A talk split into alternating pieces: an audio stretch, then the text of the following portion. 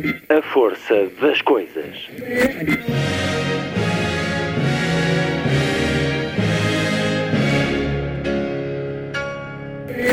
Welcome to the 109th last night of the proms.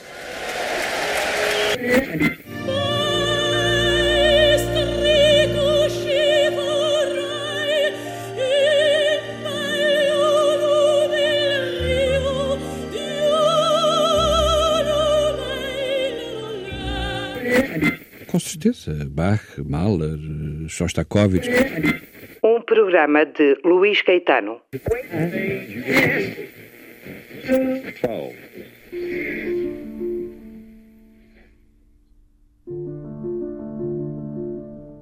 Passam 300 anos sobre a morte de uma freira em Beja.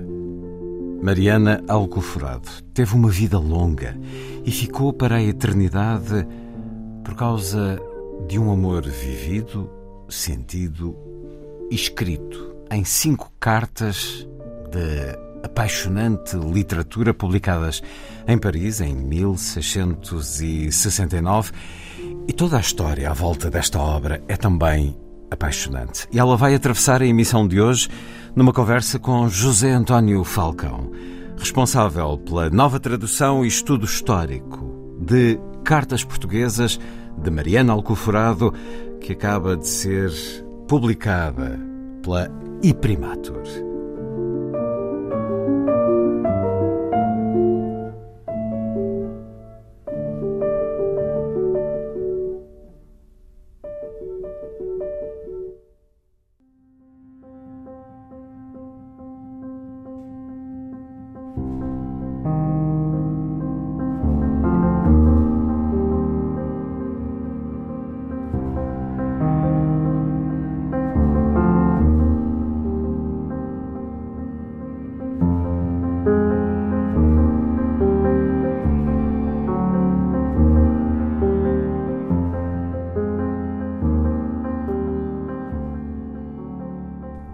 Importa observar, à margem das missivas atribuídas a Mariana, que aquilo que para o oficial francês não passaria com certeza de mais uma aventura galante, espaçada por alguns meses e destinada a ocupar os tempos livres da milícia, acabou por assumir consequências imprevistas na vida da confiante madre.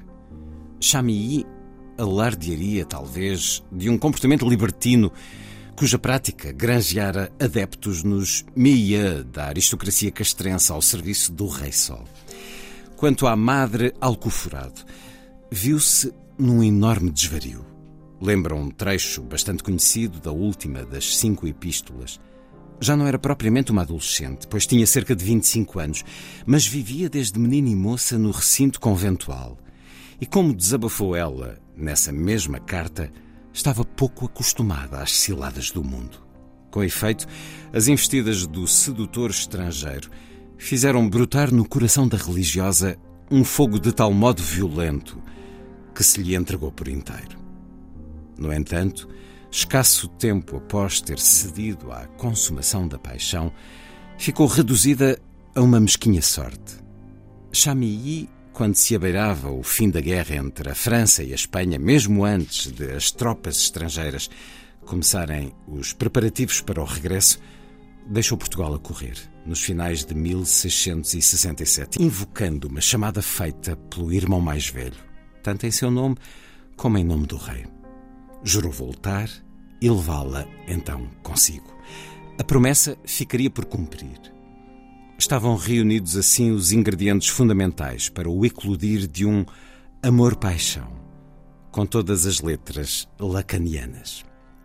Ignora-se se essa partida foi efetivamente motivada por razões de serviço em resposta a uma ordem régia, algo muito justificado quando decorria a guerra da devolução e Luís XIV precisava dos seus melhores homens de armas, conforme se sugere na quarta missiva, ou por ter sido descoberta a intriga, fazendo rebentar o escândalo.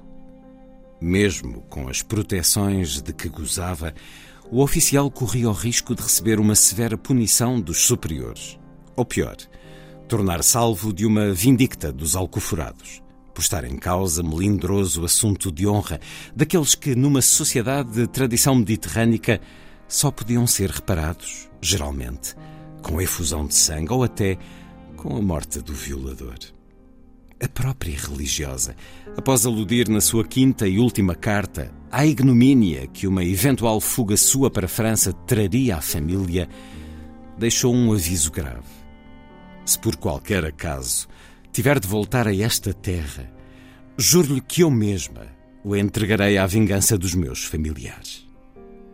Desprezada, inerme, ruída pelas saudades, Mariana conheceu momentos de terrível angústia, vazando os sentimentos que a dominavam em cinco eloquentes cartas, verosimilmente escritas entre dezembro de 1667 e junho de 1668. Graças à conivência de militares, incluindo o irmão Baltazar, de criados e mesmo de professas. Conseguiu enviá-las ao amado, mas não obteve dele mais do que respostas evasivas ou silêncios. Ao convento, entretanto, chegavam de tempos a tempos ecos das suas novas aventuras em terras de França. Desfeito o sonho que lhe dava asas, a freira sentiu ter perdido a razão de viver e acabou por sucumbir durante um mofino período ao abatimento. Nunca nos achamos tão indefesos contra o sofrimento como quando amamos. Nunca tão desamparadamente infelizes como quando perdemos o nosso objeto amado ou o seu amor, notou Sigmund Freud em O Mal-Estar na Civilização. E segundo explicara, em luto e melancolia, adoece-se quando, em consequência da frustração, não se pode amar.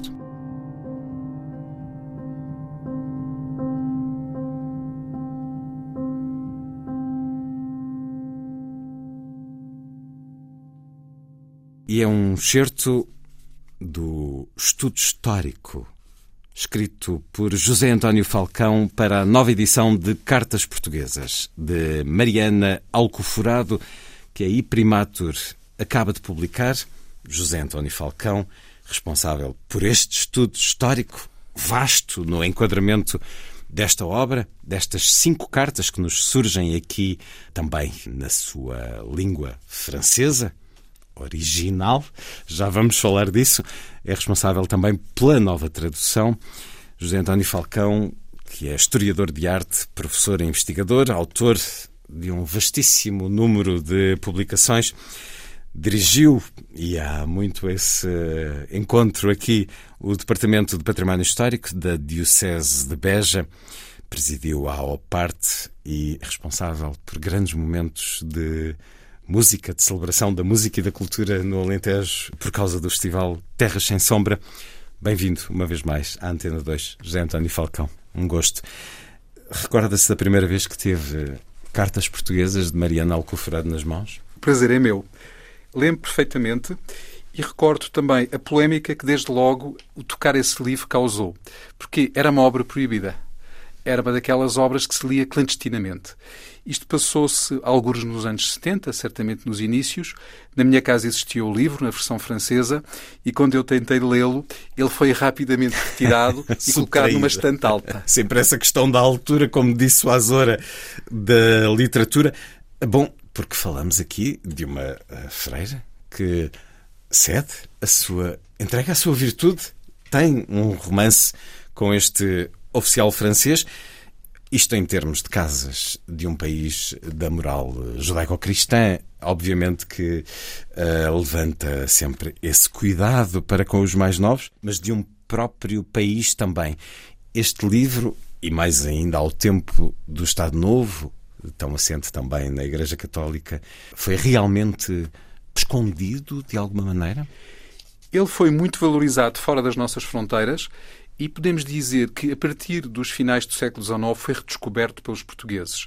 A verdade é que, ao longo do século XX, a sua história faz um bocadinho aos solavancos. Grandes intelectuais, eh, grandes escritores, grandes investigadores interessam-se realmente pela história da religiosa de Beja, era assim que ela era conhecida internacionalmente, e procuram fundamentá-la também do ponto de vista histórico. Mas a verdade é que há sempre aqui uma pedra no sapato em relação à autoria, por um lado, e em relação ao próprio conteúdo destas obras, que eh, naturalmente eh, são resultado, provavelmente, até mais do, que uma mão, porque estamos a falar de cinco cartas, uh, há uma coerência interna, mas provavelmente até nem todas elas terão sido redigidas na mesma época e provavelmente também terá existido aqui uma intervenção muito grande de quem as traduziu uh, ou de quem as recriou uh, para a própria língua francesa. Vamos a essa história, mas ainda sobre esse seu momento em que as cartas passam para uma prateleira bem superior, acabou por conseguir lê-las ou não? Consegui lê-las mais tarde, quando iniciei funções precisamente na direção do Departamento do Património Histórico e Artístico de, de Beja. E aí, curiosamente, foi o próprio Bispo de Beja, Dom Manuel Franco Falcão, que já agora permita que diga isso aqui, não era meu parente direto, embora nem eu nem ele às tantas já o quiséssemos mais negar, porque parecia óbvio que era quase um caso de nepotismo, digamos assim, mas não era. Era uma boa afinidade, acima de tudo. Era uma afinidade e, sobretudo, Dom Manuel Falcão era um espírito esclarecido e ele próprio sentiu a necessidade, de certo modo, de refletir sobre isto. Eu, curiosamente, vim a herdar aquilo que foi o seu exemplar uh, da obra de Manuel Ribeiro, que, enfim, é, é, talvez o estudo mais fundamental que temos sobre esta obra em língua portuguesa, publicado em 1940, em pleno ano, digamos assim, das comemorações do, do, dos nossos centenários. E Dom Manuel Falcão leu o livro todo, exceto as cartas propriamente ditas. O livro que me foi entregue, essas páginas estavam ainda virgens. Fui já eu depois tive a oportunidade de as abrir. Quando eu comecei este trabalho, uh, alguns nos anos 80, a impressão que existia é que uh, se tratava sobretudo de uma ficção literária, ou seja, de uma história que situava em Beja, como podia ter se situado em qualquer outro ponto do sul, do sul da Europa, mas que era, sobretudo, uma recriação literária a partir de uma tradição, digamos assim, de uma certa vida licenciosa nos conventos e mosteiros que aqui se recriava de uma maneira uh, mais ou menos habilidosa. Ao gosto de uma certa sociedade e de uma certa literatura, lembramos da religiosa, de Diderot e de outros livros. Mas há um encontro com Mariana Alcoforado que tem, já falámos aqui de efemérides, estamos num ano de efeméride, passam 300 anos da morte de Mariana Alcoforado, que teve vida longa, nasceu em 1640, ano absolutamente fundamental e muito intrincado na história por detrás destas cartas. Morreu em 1723, a 28 de julho de 1723. Não há dúvida sobre isto. Não há dúvida. Ah, temos, digamos, o óbito, temos claro. o assento da sua morte e temos também uma descrição, digamos, das suas virtudes e da vida que fez durante os últimos anos do, no claustro. 83 anos. Ainda bem que sendo verdade aquilo que nos conta, não optou por apressar a morte, como a literatura romântica muitas vezes poderia sugerir, dado o coração partido, o sofrimento que sentimos nestas cartas, o rasgar do peito que sentimos nestas cartas, o tal rasgar que agrada a leitores de tantas épocas desde 1669, quando julgo as cartas foram, surgiram pela primeira vez em Paris. Mas uh, José António Falcão, a propósito do Dia de Portugal de 2002, uh, eh, faz uma grande investigação, portanto, e já já lá vão alguns anos, faz uma grande investigação sobre Mariana Alcoforado para uma exposição no convento de São Francisco. É um convite que lhe é dirigido por Jorge Sampaio ou por José Manuel dos Santos, eh, recentemente convidado deste programa, conselheiro cultural do Presidente da República, para fazer uma grande investigação. Onde teve que ir para essa investigação, José António Falcão? A documentação do Convento da Conceição encontra-se em Portugal distribuída por vários acervos, por vários fundos. Biblioteca Nacional, Torre do Tombo, Arquivo Distrital de Beja, mas também o Arquivo Municipal e até o Arquivo Diocesano de Beja. Portanto, eh, por várias circunstâncias, era um convento, enfim, muito influente, muito rico eh, e também, do ponto de vista político e social, bastante cobiçado, o seu património, e, portanto, houve uma repartição de toda esta documentação, o que dificulta um bocadinho a vida aos investigadores. Hum. Mas, além disso, existiam documentos fora do nosso país. No locais, Vaticano, nomeadamente? No Vaticano. Uh, realmente o Arquivo Secreto Vaticano é um dos locais. Documentos do convento? Documentos do convento e documentos também relativos, nomeadamente à família Alcoforado e à presença destas religiosas, porque Mariana entra muito jovem, ela entra com 11 anos no convento, mas não é um caso único. Duas outras irmãs acompanham-no também nessa aventura e mais tarde uma outra, uh, mais jovem, virá também aí a ingressar.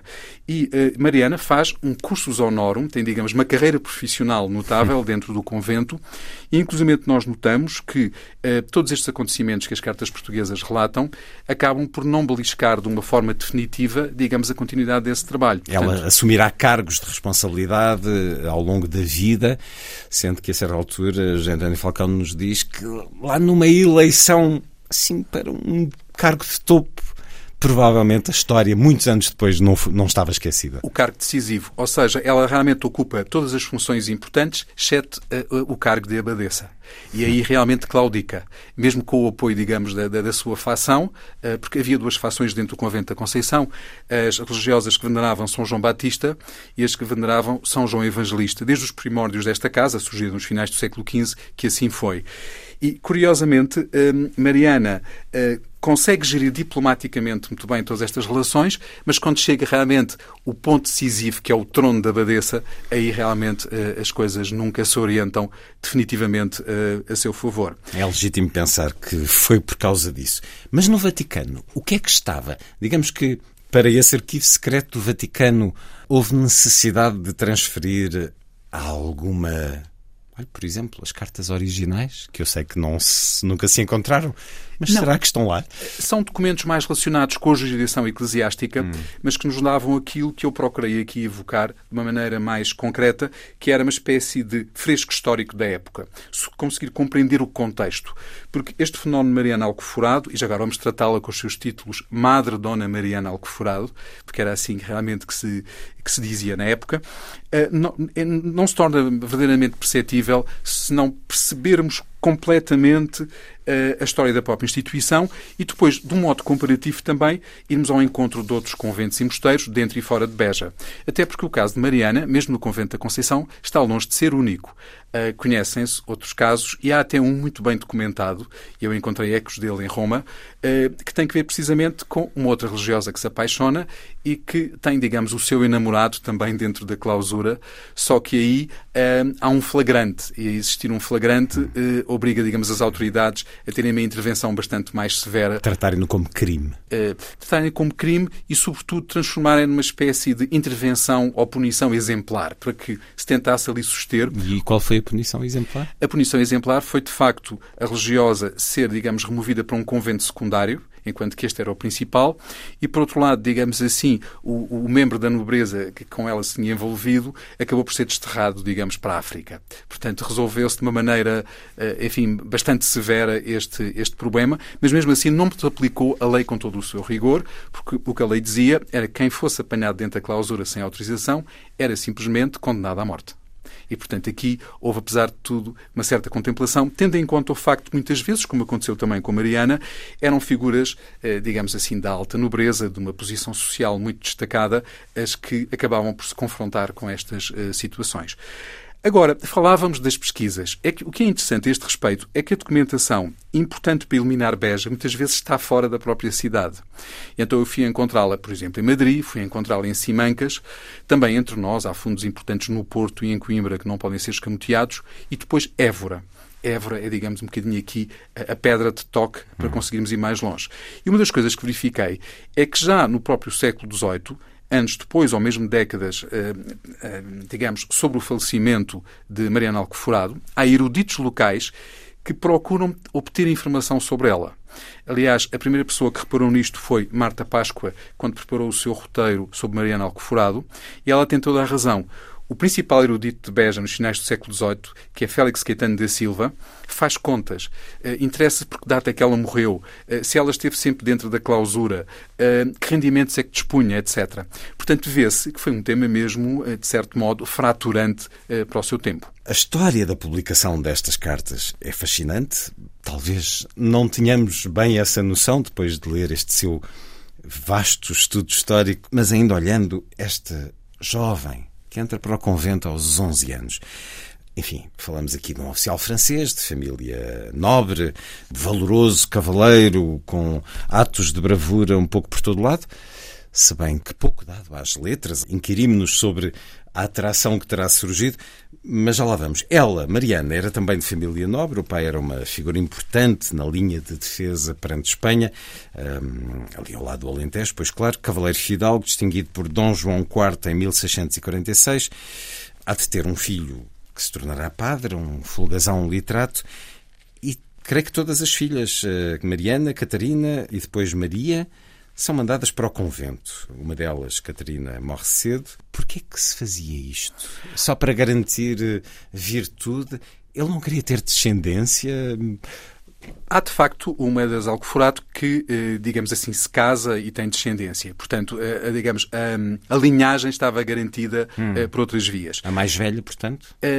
Realmente não o sabemos, não hum. o sabemos com rigor. Provavelmente a mais velha, ou pelo menos a segunda. Mas é que muitas vezes influíam nisto, por exemplo, promessas. Neste caso, até aparentemente uma promessa feita não pelo pai, que nós vemos um pouco como um pai tirano, enfim, alguém com uma, com uma, uma personalidade muito forte, mas a mãe que falece, entretanto, hum. e que é um bocadinho para cumprir este voto hum. que tudo isto acaba por se desenvolver. Portanto, promessa genuína, dar as filhas para receber promessa o céu. genuína, mas também integrada, se quisermos, numa política de casamentos, numa espécie de vida económica que privilegiava naturalmente os morgadios, privilegiava determinadas linhas para que um património não se dispersasse, acabasse por não ser fragmentado, não é? E pôr as filhas no convento favorecia a aquisição, a posse desses. Um, Facilitava isso, porque naturalmente terrenos? É, é um dote, eh, mesmo generoso, dado ao convento e mesmo depois fazendo algumas construções para albergar bem, como aconteceu com Mariana Sim. e com as suas irmãs, estas religiosas, mesmo assim era bem preferível de que se existisse uma repartição dos bens pelos vários troncos, digamos assim. Se se casassem. Hum. E, e, portanto, eh, há aqui uma, uma, política também, se quisermos, de afirmação eh, de uma família, porque era muito prestigioso este facto, sobretudo num convento régio como o convento de Nossa Senhora da Conceição, e além de tudo mais, a própria Mariana Alcoforado pareceria ter, ter alguma inclinação religiosa. Aliás, há aqui uma coisa um pouco, enfim, que é um pouco um mistério, é que quando ela conhece eh, Noël de Bouton, o cavaleiro eh, de Chamilly, conde de Saint-Léger, ele só será marquês de Chamilly bastante mais tarde, eh, após a morte do seu irmão mais velho, Erard de Bouton, que era, digamos, o chefe da casa. É, é que esta Mariana, quando conhece realmente o francês, já não é uma simples criança. Ela já tem 20 e muitos anos, tinha quase 30 anos, e nessa altura, eh, enfim, era-se mais do que adulto eh, com essa idade. Era alguém, como ela própria confessa, é que vivia, digamos, numa torre de marfim. Não conhecia as maldades do mundo. Eh, não estava habituada às ciladas do amor. E então isto torna, digamos, uma vítima fácil, eh, mas uma vítima inteligente. Ela coopera também, de algum modo, na expansão deste amor e entrega-se-lhe, digamos assim, de corpo e alma. A descrição que temos aqui no seu estudo, que ela assiste à chegada dele ao lado do irmão a cavalo, isto tem fundamentos históricos? Uh, o interessante nisto é que eu comecei como um cético. Uh, comecei como Vamos um cético quando depois... organizei essa exposição. Uh, quando ajudei a organizar, porque naturalmente isso é um trabalho coletivo em que, enfim, eu sinto muitas vezes uma coisa que gostava aqui de dizer, é que no caso das cartas portuguesas, nós somos realmente uh, pequenos seres sobre ombros de gigantes, porque houve eruditos que carregaram realmente uh, uma documentação extraordinária e um deles até não morreu há muito tempo, foi Leonel Borrella, funcionário do Museu de Beja, mas poderíamos, enfim, elencar aqui uh, vários outros. Mas, sobretudo, o que acontece é que eu estava convicto de que ia perceber realmente a biografia desta religiosa, mas que não iria existir uma coincidência perfeita entre os dados históricos que era possível apurar e depois aquilo que, tratando as cartas portuguesas como também um documento histórico, elas poderiam de alguma maneira aportar. E o que sucede é o contrário. É que eu, quando começo a verificar, começo a fazer, digamos, um estudo facto a facto, vejo que tudo bate muito certo. As personagens, as datas, os lugares, as circunstâncias e até o desfecho depois deste, deste amor, eh, que é um amor digamos, interrompido, também um pouco em virtude da própria alteração política eh, que se verifica. Porque estamos numa altura em que é tudo muito fluido. Portugal primeiro está em guerra contra Castela, aquilo que nós hoje chamamos Espanha, não é? Eh, depois, a partir de um determinado momento, há uma grande intervenção francesa, mas quando se fazem as pazes entre os reis de França e de Espanha, aí Portugal fica, enfim, sozinho com o problema e com um vizinho poderosíssimo que pode despejar, digamos, então o grosso dos seus exércitos no nosso território. E é aí que entra realmente a intervenção francesa, é aí que nós percebemos a importância da presença de Chamilly. E tudo bate certo os combates que ele, enfim, tem que travar, eh, as dificuldades burocráticas como estrangeiro que tem que enfrentar e depois a amizade com a família Alcoforado e particularmente com o seu companheiro de armas, que é o capitão de cavalos, como ele, Baltazar Alcoforado. Irmão de, de Mariana. Estamos eh, por entre esses anos conturbados da restauração da independência e dessas guerras, eh, Portugal, Espanha, França, e é após poucos anos que surge então em Paris, num livreiro e editor, Claude Barbin, um volume de cartas traduzidas em francês. E as cinco cartas tornam-se um tema de conversa e uh, multiplicam-se edições e traduções por vários países e dentro de França. E aqui nasce um enigma, de facto, nasce, nasce de alguma maneira um mito. A história factual, assim nos uh, acabou de dizer e, e o escreve de diferentes maneiras aqui, mas um certo mito também, deste amor, desta paixão avassaladora, um amor vivo que Mariana mantém dentro de si. Mas há um nome fundamental, o suposto tradutor destas cartas, uma figura pública que no, na primeira edição, creio, está um pouco escondido, mas numa edição pouco tempo depois surge, Gabriel Joseph de Laverne, Visconde de Guilherag, viveu entre 1628 e 1685. Estamos aqui a falar de um diplomata, de um escritor versátil, de um homem de muita literatura. Estamos a falar do tradutor ou de um pouco mais, José António Falcão? Certamente um pouco mais. Eh, este é, aliás, um dos aspectos que eu tentei, de certo modo, esclarecer e deixar, digamos, depois a decisão definitiva ao leitor a partir dos dados que conhecemos. Comecemos por Barbin. Claude Barbin é um, digamos, um editor muito ardiloso. Um pequeno editor, mas bem situado eh, no contexto da Paris daquela época, protegido, de certo modo, também pela própria corte, e que era um especialista em livros cor-de-rosa. Era um especialista, digamos, em vender muito e, portanto, andava sempre à procura de histórias interessantes. Na altura, a literatura confundia-se muito com o jornalismo. E, naturalmente, ele tinha também uma proximidade grande com os meios, com os órgãos de informação do tempo.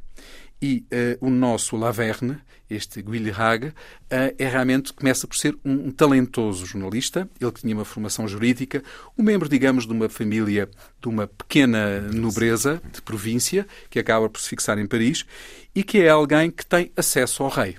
Uh, realmente há aqui uma proximidade muito forte com, com o poder. Ele sai-se bastante bem no seu papel de jornalista, rapidamente se torna até diretor de um dos meios de comunicação mais importantes do tempo, mas onde faz dinheiro, aparentemente, é nesta literatura que tinha tiragens uh, extraordinárias e que suscitava uma relação um pouco equívoca entre autor e editor. Porque quando o autor depois se tornava um bocadinho exorbitante nas suas exigências, rapidamente se mandava a edição, por exemplo, para a AIA, eh, nos Países Baixos, ou para a Alemanha ou para qualquer outro sítio. E já não se pagavam direitos. Já não se autor. pagavam direitos e, sobretudo, aqui evitavam-se eh, dificuldades jurídicas eh, que podiam ser fatais quando alguém se metia com uma personalidade importante da Ligado corte. ao poder. Como era o caso, claramente, de Erhard Chamilly e depois do seu irmão eh, Noel, que lhe vem suceder. Este militar eh, fazia parte realmente de uma elite cavaleiresca que eh, correspondia muito bem à mentalidade da época e que o próprio rei Luís certamente muito protegeu e ajudou a promover. De qualquer modo, eh, eh, ele tem um valor intrínseco. Era realmente um militar destemido, alguém com uma grande capacidade de comando e também que soube adaptar em diferentes teatros de guerra a circunstâncias, por vezes, extremamente difíceis. Esta carreira leva-o, eh, torna-o muito conhecido, leva-o a Portugal, mas também a outros sítios, leva-o, por exemplo, a Creta, numa altura em que eh, este território, que era uma pequena monarquia dependente de Veneza, é, está, digamos, sitiado pelos turcos e, e tem aqui, digamos, as forças ocidentais a ajudar a defender e ele aí é ferido em combate. Repare, estamos a falar de um homem que é ferido quatro vezes por balas de canhão. Eh, ele estava mesmo da primeira linha, da primeira linha de combate, não é? Quer dizer, é uma personalidade realmente interessante. Como é que ele conseguiu e depois incutir-se no espírito de uma religiosa em Beja é que também é algo muito, muito digno de, de nota. Mas o que certamente sucedeu foi que esta história eh, teve sequência epistolar, até porque na altura a comunicação por cartas é algo muito valorizado. Claro. Uh, nós temos que saber que Chami está há vários anos em Portugal e, portanto, talvez não dominasse perfeitamente o português, mas conseguia seguramente falar e escrever na nossa língua. E Mariana falava francês? Uh, Mariana teria certamente alguma relação com a, a língua e com a literatura Faria francesa. Não é tradição. por acaso que um dos seus sobrinhos tem depois uma biblioteca com 10 mil livros franceses. Imagino que são 10 mil livros franceses em Beja. Nessa altura é absolutamente surpreendente. É surpreendente. E, portanto, naturalmente houve aqui uma, uma articulação, eu diria que eram classes ilustradas eh, e realmente aquilo que se passava em Paris interessava muito aos portugueses dessa época, tal como aos franceses desse tempo, também o que se passou em Portugal foi algo que esteve até na moda. E é assim, envolto por esta moda, que Chamy triunfa eh, na corte francesa, um, seguramente também muito próximo deste movimento que falávamos há bocadinho, dos, destas pessoas que são. Eles não são propriamente libertinos no sentido pleno da palavra, mas são alguém que gosta de desafiar as regras, gosta de correr perigos.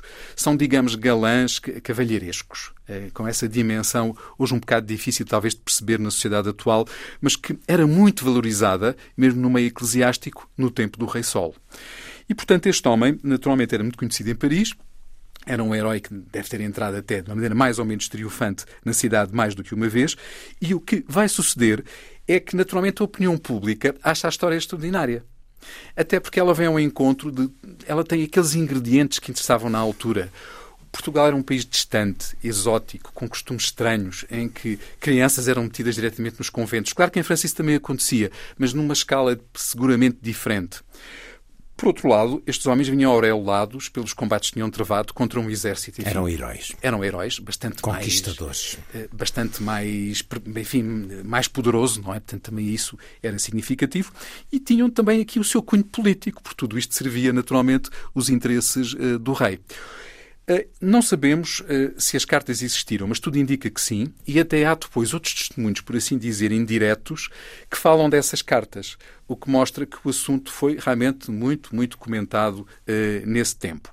Elas depois desaparecem, aliás, quando Chamy depois atinge realmente uma posição preponderante dentro da, da, do próprio exército francês, esta história poderia prejudicá-lo, poderia comprometê-lo, enfim, não era boa para a sua carreira. Estamos a falar de um tempo de Inquisição, de um tempo de, dos valores morais, tudo isso ao longo de muitas décadas, tanto para ela como para ele, as coisas poderiam ou poderão ter pesado, mas apesar de se tratar aqui de uma história erotizada com uma freira. Nunca há essa proibição, tanto em Portugal como em França, de existe proibição. O existe livro, proibição. Nós não conhecemos uma proibição legal em França, emanada, por exemplo, de um tribunal, mas tudo pressupõe, sentimos isso. É algo que está no ar, que paira de que a família, sobretudo a partir do momento em que Erhard eh, adoece e acaba por morrer, e uh, Noel se torna o chefe da casa. Uhum. E esta casa de, do, dos Bouton é uma das principais casas da grande aristocracia francesa e, portanto, há um momento em que têm que assumir mesmo responsabilidades. E, portanto, aí interessa uh, uh, limitar isto. E aí surgem também edições espúrias claro, e começam a surgir até traduções, nomeadamente, por exemplo, para a língua inglesa, entre, entre outras. E surgem até edições com cartas de resposta. As, é, as cartas do, do, do Chamy a Mariana, é mas algo que são que falsas. Fica, que fica em voga. Há respostas, há réplicas, eh, acrescentam-se cartas às cartas originais eh, e resta saber se as cinco cartas são todas da mesma mão e no mesmo tempo, como nós também já, já referíamos. Isto torna-se um fenómeno literário que é também um fenómeno, se quisermos, social e até religioso porque aparentemente a história até poderá ter incentivado que outras paixões viessem a eclodir noutros locais. As legitimasse uh, de alguma maneira. É Ou seja, na sua opinião, e falamos aqui de um estudo histórico, como já nos disse, ao, aos ombros de muitos que uh, o fizeram também, mais próximos uh, da data ou há algumas décadas. Na sua opinião, esta história aconteceu? As cartas provavelmente terão existido? O tradutor responsável pela publicação em França, Gabriel Joseph de Laverne, Visconde de Guilherag, terá tido conhecimento da história ou terá mesmo lido as cartas e terá embelezado um pouco, adaptado a uma edição romanesca. São estas as conclusões? São, de certo modo, essas conclusões. Estamos perante aquilo que se chama um romance epistolar. As cartas têm uma cadência e uma estrutura interna que aponta muito nesse sentido. E, por outro lado, isto é muito interessante porque foi estudado, sobretudo, ah, nos meados do século XX, por grandes conhecedores da literatura francesa, há ali referências que mostram a influência de outros autores franceses e até de um pensamento, por assim dizer, escolástico uh, perfeitamente definido para que as cartas uh, vão subindo uma escada, não é? Uh, e, e, para as tornarem cada vez mais convincentes e de uma maneira que esta história se incuta no espírito do leitor com uma coerência muito grande. Isto não surge por acaso. Portanto, nós notamos aqui uma intervenção erudita. É difícil admitir que uma religiosa, mesmo culta, fechada no seu convento de Beja, pudesse escrever como um dos mais ilustres académicos franceses eh, do tempo do Rei Sol, não é? E, portanto, eh, o que sucede aqui é que houve uma recriação, houve uma apropriação, e não é por acaso que as cartas são um dos grandes clássicos de literatura francesa, mas a história é essa, pertence a Portugal. Eh, digamos assim. É algo que partilhamos com esse país amigo e com o qual sempre mantivemos, digamos, também uma relação muito fluida. E muito próxima culturalmente, socialmente, até. Próxima, exatamente. Digamos, há não muitas décadas. Já nos disse há pouco que, em muitos aspectos, na sua investigação, tudo bate certo em termos de época, de circunstâncias, de eventos, mas creio que nos diz que não há muito detalhe na, nas cartas. Não há identificação de um espaço no convento, por exemplo, ou de algo que de facto só ela pudesse saber. Isto tem que ver muito com o próprio esforço de síntese que o tradutor barra uhum. recriador hum, quer Pretendeu. introduzir. Uhum. Ele está a escrever para um público amplo, ele tem consciência de que esta obra uh, poderá interessar muitas pessoas uh, e, portanto, mas pessoas que estão, sobretudo, em França, uhum. não é? Uhum. E, portanto, ele cinge-se ao essencial. Tal treino do jornalismo. Uh, tem muito que ver com isso. Ele sabe criar a própria circunstância do livro. No entanto, eh, se observarmos bem, só alguém muito bem informado, alguém que tivesse realmente tido um conhecimento em segunda mão, mas muito direto daquela história, provavelmente tivesse compulsado as cartas, ou pelo menos ouvido, se calhar mais do que uma vez, Chami a vangloriar-se das suas façanhas amorosas em terras de Beja, é que poderia ser tão preciso. Porque, inclusivamente, há aqui um aspecto curioso que talvez uma das aportações deste livro, mas que eu lanço, enfim, por enquanto apenas como uma teoria que também poderá ser ou não mais tarde contraditada e que tem que ver com Mértola. Mértola tem aqui uma grande referência o balcão ou a janela de, que está, digamos, virada para Mértola. Naturalmente, quem estuda a história de Beja percebe que Mértola não é, não é visível a partir, da, digamos, deste plano ocupado pela cidade de Beja, mas existiam as portas de Beja, aliás, duas estruturas chamadas Duas Irmãs, que uh, remontam à época romana, remontam à antiga Pax Iulia, e que abrem realmente para a estrada de Mértola. E, nesta época, alguém que quisesse viajar a partir da cidade naturalmente, o caminho mais simples era descer o Guadiana, ir até Mértola. O, o, o, rio só é navegável a partir de Mértola, mesmo nesta época, não é? Portanto, em Mértola, aí sim poderia facilmente tomar um navio que até diretamente poderia levá-lo a Lisboa ou até a Bordeus. Então, eu penso que a Mértola, isto é um dado curioso, eu penso que esta Mértola não é apenas uma referência às portas de Mértola, mas também a última noção geográfica que a religiosa tem do, do sítio por onde poderá ter saído o seu amado. Era o caminho mais lógico. Eh, digamos assim. Por outro lado, eh, narra-se eh, nas cartas que, devido a um temporal, o Chami teve que aportar a um, ao reino do Algarve. Portanto, houve ali qualquer coisa que não correu bem. Isto acontecia com uma certa frequência, claro. sobretudo nesta época do ano em que ele, em que ele terá viajado. Uh, e, portanto, o, o, navio teve que se acolher, digamos, ao porto de abrigo mais próximo durante algumas horas ou durante alguns dias, até que naturalmente pudesse uh, se ingrar. Portanto, até este detalhe, em que eu creio que até hoje ninguém tinha reparado, ele bate certo com aquilo que nós sabemos eh, da história local, da história regional, da história nacional e da história internacional. Porque depois pensamos muitas vezes, imagine, eh, mas porquê é que ele saiu na, naquela data e não noutra? É que se formos depois ver os documentos, foi precisamente nessa altura em que uh, o rei Luís precisou dos seus homens de armas e os convocou. E que eles deixavam de ser já necessários em Portugal, porque havia já paz uh, entre, o, entre o nosso país e o reino vizinho. E assim temos sustentação para crer que as cartas existiram, a história de amor existiu. Esta história, publicada então em Paris em 1669, mas nessa primeira edição não surgem os nomes deles. Creio que depois, em edições muito próximas, uh, surgirá a do oficial francês, mas a de Mariana ainda é mais uh, é posterior. posterior. E, e, até numa das edições, eh, digamos, sucessivas, é que também se fala do tradutor. Exato. Como Portanto, dizia há pouco, o próprio isto, Visconde de Guilherme é, não é desde logo identificado como tradutor. Portanto, há um processo de há um processo apuro. Que Quando é que surge o nome de Mariana? é um processo que cria um palimpsesto, realmente. É, é, esta obra tem essa característica, nós temos mesmo que a ir escavando para a entender. É só já eh, em época napoleónica que se conhece a ligação ao nome de Mariana. Mais de 100 anos depois. Bastante mais, sim, sim. sim. 130 anos. À volta disso. É que se sabe, e sabe-se graças a um grande erudito, curiosamente um clérigo, uh, o Sr. Bolsonaro, membro do Instituto, enfim, um erudito e um grande bibliófilo, que numa pequena nota, numa recensão que faz, e que ele, aliás, assina com um pseudónimo, Ômega, é uma coisa muito interessante, ele diz: Eu, eu tenho um exemplar uh, das cartas em que alguém escreveu, com letra da época, uh, estas cartas dizem respeito a uma tal Marianne Al Alcanforada. Uh, enfim, um, podia-se declinar de várias maneiras no, no, século XVII, no século XVIII e mesmo mais tarde o apelido alcoforado. É, é, não, é, não é nada de claro, especial. Falamos de um português de outros tempos. Agora, não deixa de ser muito interessante porque mostra, no fundo, que os bibliófilos continuavam atentos à, à, realidade das cartas portuguesas. E tentaram aqui, em várias circunstâncias, ocupar-se disso importantes figuras da bibliofilia francesa e também este grande bibliógrafo, eh, no fundo, de certo modo, resolve o problema. Agora há um dado interessante. As investigações mais recentes, nomeadamente Marta Páscoa, colocam a, eh, a, possibilidade de que um exemplar que existe na biblioteca de Del Rey Dom Manuel II, que está hoje em Vila Viçosa, seja o exemplar do, do Boicionado. Portanto, que o livro, neste momento, tenha, eh, se encontre já hoje, eh, digamos, ao alcance dos portugueses no, no, no próprio Alentejo.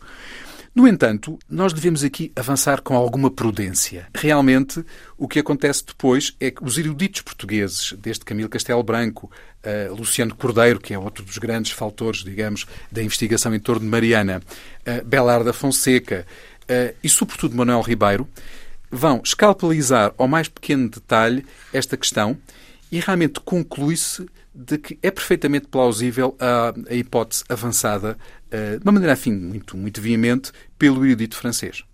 Esta descoberta do nome dela, ou esta publicação do nome dela, Mariana Alcoforado conhece, sabe em vida da existência da publicação das cartas em França. Quando é que as cartas são publicadas em, em Portugal? É ainda em, no, tempo de, de, vida de Mariana Alcoforado? Não. Eh, as primeiras edições portuguesas datam dos finais do século XVIII. Devem-se a dois grandes eruditos que, que cada um, digamos, o seu caminho. Filinto Lísio, Uh, e, e, também o Morgado Mateus, são dois estrangeirados que reivindicam para a literatura Sim. portuguesa, digamos, é a, a glória uh, desta, desta obra, não é? Isso é, é, algo realmente muito interessante e mostra que, como nos cenáculos eruditos de Paris, o tema continuava bem, bem presente. Depois, uh, há, todo um singrar de traduções. Nós não sabemos se o livro terá chegado a Portugal. Sabemos que ele foi proibido, ele figurava no, no índex dos livros proibidos de tal maneira que o próprio Morgado Mateus, para poder enfim, fazer o seu trabalho, teve que pedir uma licença especial, uma licença eclesiástica, é uma coisa que, que é conhecida, e, e, ele foi retirado há, há relativamente poucos anos desse mesmo índex. Eu creio que foi já nos anos, final dos anos 60. Portanto, até lá estava proibida a sua leitura, vamos dizer assim, pelos católicos fervorosos uh, e, e, fiéis, digamos, à orientação pontifícia. Então, quando Mariana uh, sofre ainda consequências desta relação, mais tarde, na tal eleição para o cargo superior. O conhecimento do caso não é pelas cartas portuguesas, é por se ter sabido ali na altura, na, na, região de Beja, desta relação? Eu suponho que, mesmo tendo em conta o facto de Mariana manter contactos com oficiais franceses além do momento em que se dá a partida de Chamilly eh, para a França. Portanto, ela... Quando questiona sobre... Questiona. Ela estaria a par, do, do digamos assim, da evolução da vida do, do, oficial francês. Portanto, essas notícias seguiriam seguramente a Beja. Claro, nunca encontramos um exemplar hum. uh, antigo numa biblioteca de Beja, um exemplar deste período. Mas Beja sabia Beja dessa sabia, relação eh, dela com o oficial francês? Seguramente que isto foi conhecido, que foi comentado, que foi abafado e que este oficial, se não tivesse saído rapidamente, teria, teria tido, tido, ali consequências. consequências, enfrentar consequências muito severas. Ela, hum, no entanto, não é propriamente castigada. Ela uh, vê-se que tem a solidariedade da sua comunidade, uh, percebe-se que houve ali um drama humano. Uhum. Cabe questionar até que ponto é que uma instituição como o Convento da Conceição não seria realmente permeável à sociedade do seu tempo. Esse é um dos aspectos interessantes, enfim, que eu não pude desenvolver neste livro, mas é assim. O, o Convento da Conceição era um verdadeiro potentado. Era um Estado dentro de Beja. Provavelmente mais influente que a própria Câmara Municipal ou de que as autoridades régias que estavam na cidade. Porque muitas vezes acontecia que se tomavam decisões que procuravam disciplinar esta comunidade, por exemplo, vindas do arcebispo de Évora ou vindas mesmo da hierarquia da própria ordem franciscana que pertencia ao convento, e as religiosas begenses facilmente resolviam em Roma essas dificuldades, removiam esses obstáculos e voltavam, digamos, ao seu, ao seu caos, à sua, à sua linha de, de atuação. Diz-nos José António Falcão, sobre a meia centena de edições das cartas portuguesas em francês, mas também em inglês, flamenco, italiano, e diz-nos que as cartas de Mariana Alcoforado são mais traduzidas, foram mais traduzidas que os Lusíadas? Os levantamentos que foram realmente realizados, digamos, durante as últimas décadas, apontam claramente nesse sentido. Isso é extraordinário. E nós não eu não tinha essa noção. Claro que aqui temos que matizar sempre que uh, uh, as cartas, tal como mais conhecemos, uh, são um original francês. Pelo menos a partir dos meados do século XVIII, é habitual que nas grandes literaturas existam e circulem versões das cartas. Algumas de enorme qualidade, não é? Isto, aliás, atraiu grandes espíritos da literatura e desde Rilke, enfim, às figuras mais extraordinárias, houve aqui um, um interesse, uma verdadeira paixão, uma devoção pela religiosa portuguesa. Agora, há um aspecto que importa aqui realçar e que a mim também não deixa de me surpreender dia após dia. É que nós estamos aqui a conversar, enquanto nós aqui conversamos, seguramente já saiu um paper ou um artigo de uma revista científica ou até alguma criação artística, literária ou, que quisermos em torno das cartas portuguesas.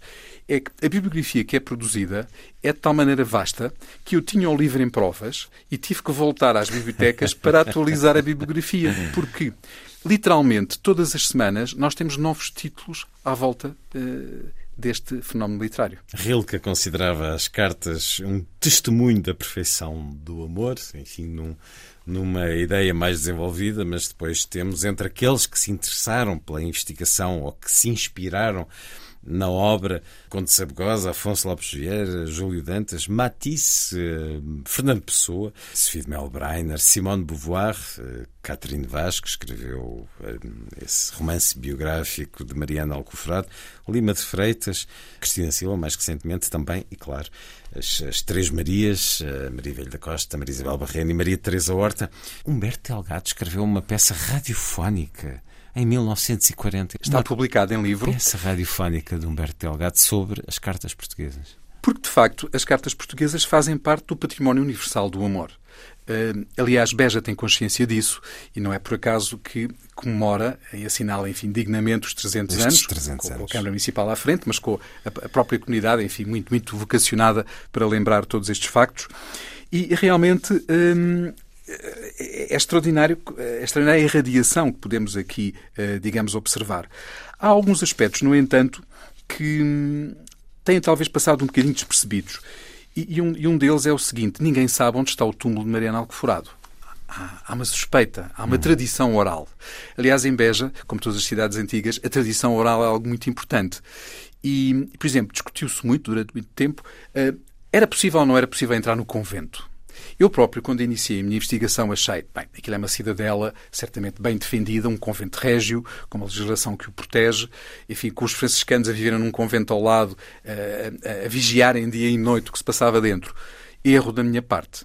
De facto, depois, compulsando centenas ou, milhares de documentos que estão para estes vários arquivos que têm, enfim, o, o acervo bibliográfico do, do, do, convento, nós percebemos que havia reparações, havia muros que cediam, depois as religiosas viviam em celas, mas, sobretudo, tinham as suas casas particulares dentro do convento. Eram, como, enfim, como Mariana e as irmãs Mariana. tiveram. Portanto... E, e depois, provavelmente... E era um lugar de abrigo.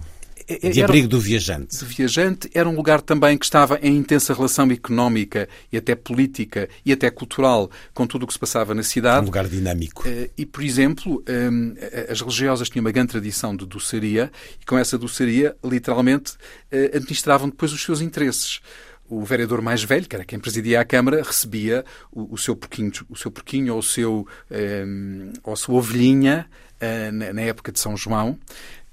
Se vinha um emissário régio, um juiz de fora, um nobre estrangeiro que passava, era também obsequiado às grades do convento. E, portanto, havia aqui uma permuta muito mais intensa do que possamos imaginar.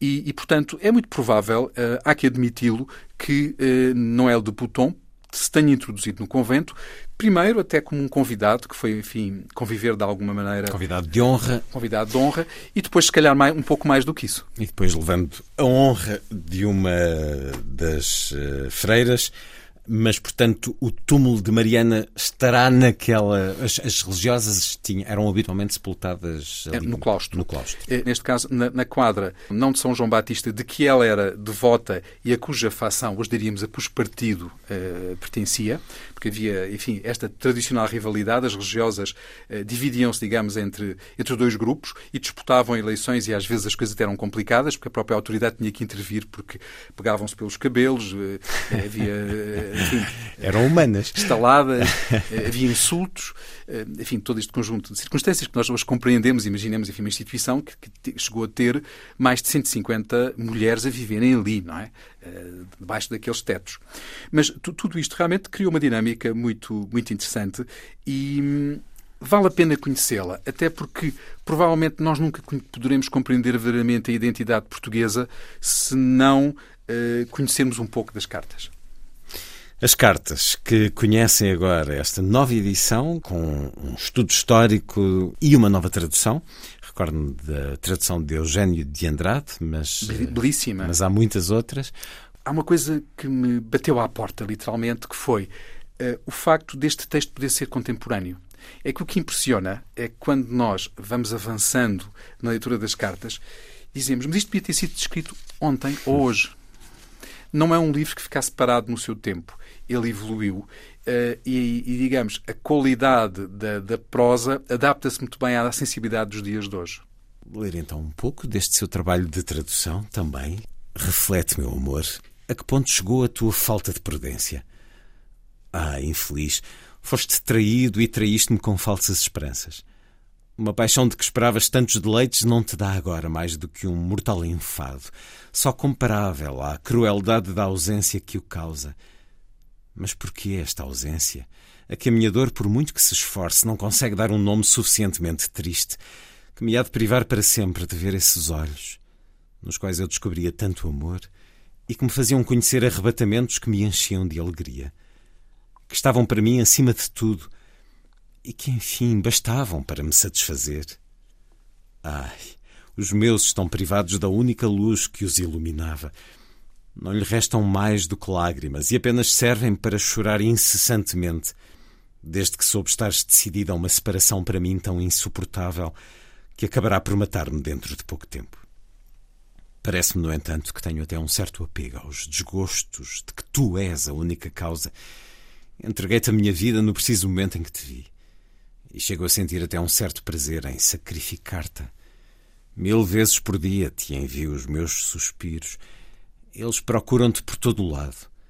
Mas como recompensa de tantas inquietações, não me trazem senão um aviso bem sincero, que me dá a minha má sina, a qual tem a crueldade de não me consentir quaisquer ilusões e me diz a cada passo: Deixa, deixa, infortunada Mariana, de te mortificar em vão e de procurar um amor que não voltarás a ver, que atravessou os mares para fugir de ti que está em França rodeado de prazeres, que não pensa nem um instante nas tuas mágoas e que dispensa todos estes arrebatamentos, de que não quer saber, nem te agradece.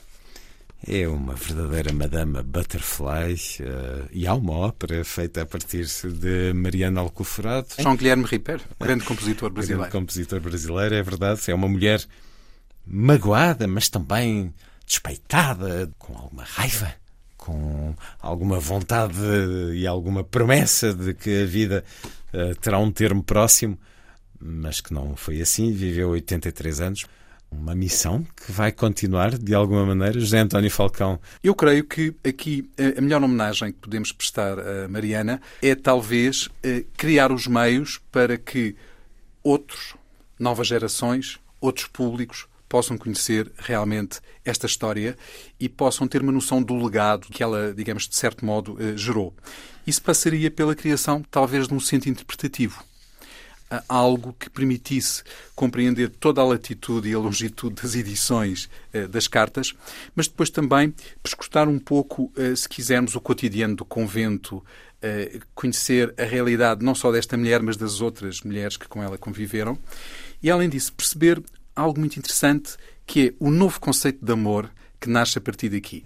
É que Mariana, mulher inteligente e sensível, Cunha, com, enfim, uma altivez muito própria uh, dos alentejanos. Há, há que dizê-lo, há aqui muito uma idiosincrasia, se quisermos, regional, nacional, mas também regional.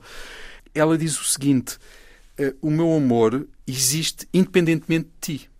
Ou seja, mesmo que o objeto, mesmo que o amado faça o que fizer, aquele amor é já por si um monumento. Ela lamenta por ele porque ela tem esse sentimento tão elevado e ele, se calhar, não o tem houve ali, se quisermos, um, um, capital que ele desprezou, que ele não soube avaliar, que ele, digamos, menoscabou, eh, não compreendendo o alcance de tudo isto. No entanto, hum, é, se quisermos, um sentimento que, apesar de todas as dificuldades e todas as revoltas que gera, tem uma grande dignidade e encontra o seu próprio destino. Porque, no fundo, eh, se quisermos, completa-se a si mesmo. É um ciclo que, que esta mulher fecha. Inicia-o e termina-o não precisa de Xami para nada. Isto é algo de revolucionário. E se calhar tem que ser comparado depois com grandes histórias de amor, eh, um pouco por todo o planeta. Eh, Los Amantes de Teruel, enfim, em Terras de Aragão. É? Luísa e Abelardo. Luísa e Abelardo. se quisermos também depois viajar com Shakespeare em, em direção à Itália, não é? A Verona. A Verona. mas naturalmente Portugal reivindica aqui o seu próprio espaço. Reivindica e deve reivindicar ainda mais, segundo o que nos está a dizer, com essa afirmação de Mariana Alcoforado, da obra que escreveu, ou que inspirou, ou que motivou e que merece também na afirmação de Beja, do Alentejo, do país, ser mais conhecida. Este seu trabalho contribui muito para isso, nesta altura em que assinalamos os 300 anos do desaparecimento de Mariana Alcoforado estas cartas portuguesas em nova edição com este estudo histórico de José António Falcão cujo trabalho até agora tem sido vasto e continuará certamente a sê-lo eh, dentro da cultura, da investigação, da arte porque para além de tudo aquilo que referi no início, é também responsável por um festival que dá uma grande identidade musical ao Alentejo, que abre igrejas um pouco por todo o lado no Alentejo, lugares de excelência, de intimidade para escutar a grande música através do festival Terras Sem Sombra já há quantos anos, José António Falcão? Há 20 anos. Há 20 ele, anos. ele é foi também criado, uma efeméride, então? É verdade, em, em 2003. Eh, e, portanto, estamos a... É a nossa 19 edição, porque de início as temporadas abrangiam dois anos, não é? Depois acabámos por uh, cingir-nos ao ano civil, porque facilitava uh, a vida de todos. Então, de facto, esta tem sido uma experiência interessante. Eu, gostava de, às vezes, quando olho para trás, pensar sobretudo que hoje em dia é possível a existência de uma temporada musical no Alentejo. Quando eu era estudante de liceu, quando eu tinha os meus 14, 15, 16 anos, a única hipótese, além dos discos que existiam em casa e que eram normalmente os clássicos, não é? enfim, ouvia-se Beethoven, ouvia-se hum, Bach, mas quem tem sangue na guerra e ao encontro de, de um Jorge Peixinho. Da novidade. Da novidade, não é? Da é, novidade dentro da música erudita, dentro para além das outras, naturalmente. E a única possibilidade, a única janela que nos restava, a mim e aos meus colegas de liceu, uh, raparigas e rapazes, uh, que nos juntávamos, enfim, também não éramos muitos, seríamos talvez sete ou oito ou nove, uma coisa assim, era nos fins de tarde e também em alguns dias, enfim, mais livres, pegar nas nossas bicicletas e num rádio de pilhas, enfim, relativamente interessante e dirigir-nos a uma das colinas uh, mais altas de Santiago do Cacém, porque na vila propriamente dita era impossível captar, pelo menos com o um aparelho normal, ehm, digamos, a rádio clássica em condições. Então isto levava-nos a estar, enfim, em contacto com a natureza, às vezes até com um bocadinho de chuva ou com um sol intenso, mas ehm, deu-nos uma certa militância. E eu tive depois a oportunidade, mais tarde, de ver o que é que poderia, de alguma maneira, ajudar a enraizar a cultura e o acesso, sobretudo, à arte neste território. Uh, lembrei-me, se calhar o que temos que fazer aqui é que as, as, os mais jovens não tenham. Subir a uma colina para ouvir música colina, clássica. Ouvir música clássica. Mas devem fazê-lo. Eh, não precisam é de subir a colinas. Eh, agora, certamente que o podem fazer em casa, através do telemóvel, do computador ou de um aparelho de rádio. E sabe que esse é o segredo: é que fazem. O público do Terras Sem Sombra é, para alguma surpresa dos próprios artistas e dos programadores que colaboram connosco, é um público relativamente jovem. Uh, há uma grande paixão no Alentejo pela música e isto uh, passa de geração para geração. Agora, hum, temos que continuar, até porque uh, é cada vez mais difícil a projetos hum, que tenham já, digamos, se quisermos, o seu percurso, continuarem, independentemente de todos os anos se reinventarem, continuarem a, a, competir com algo que hoje parece que ser um pouco a moda, que é tudo tem que ser demasiado novo, tudo tem que ser eh, rapidamente substituído por outra ideia eh, diferente. Não, a continuidade é um dos capitais que há que mobilizar neste, neste campo. Mas o Terras Sem Sombra tem dois outros pilares. Uh, o património cultural e a biodiversidade. E o património cultural não são apenas os castelos, os palácios, as igrejas ou os outros monumentos que servem de palco ao festival, mas são também os pequenos patrimónios, por exemplo, a arte de fazer pão. Ou no caso de Arraiolos, nós vamos a uma, a uma aldeia, a Santana do Campo, e vamos aprender a jogar os jogos tradicionais. Um convite ao Alentejo, acima de tudo à cultura, à sensibilidade pela arte e pela história pelo património, pela música, mas neste caso concreto que aqui nos trouxe com um notável trabalho de estudo histórico, de investigação e de tradução das cartas portuguesas de Mariana Alcoforado, neste ano muito simbólico, 300 anos depois, com convite a que regressemos a esta obra que é um pouco disputada entre França e Portugal, de alguma maneira. Não faz mal, chega para todos, é como Santo António, com uma belíssima capa também, cartas portuguesas de Mariana Alcoforado, nova tradução e estudo histórico por José António Falcão. José António Falcão, muito obrigado por eh, ter estado na Antena 2.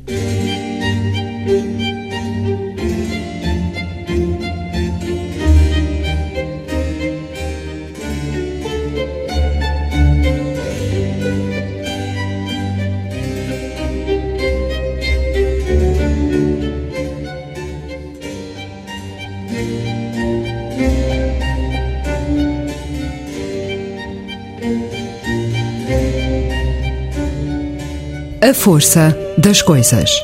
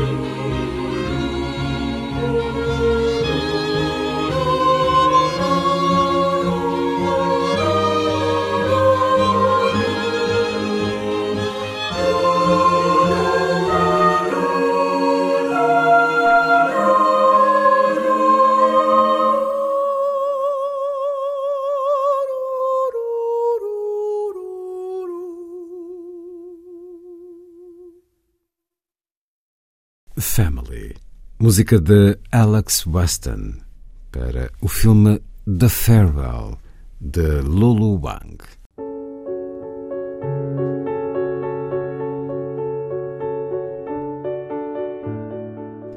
Nesta segunda hora, o escritor, tradutor e editor argentino Alberto Mangel. Uma conversa a partir do mais recente livro, Guia de um Perplexo em Portugal.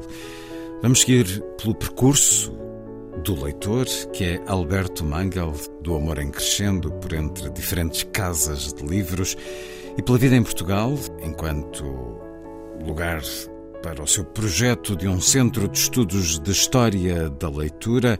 Vamos também escutá-lo sobre a necessária aprendizagem da paciência perante a burocracia e outras características da sociedade portuguesa é uma conversa integrada no ciclo 365 dias de romance, conversas literárias promovidas pela Câmara Municipal na Biblioteca Municipal de Palmela. Alberto Mangal, uma vida singular na relação com os livros, para escutar já a seguir.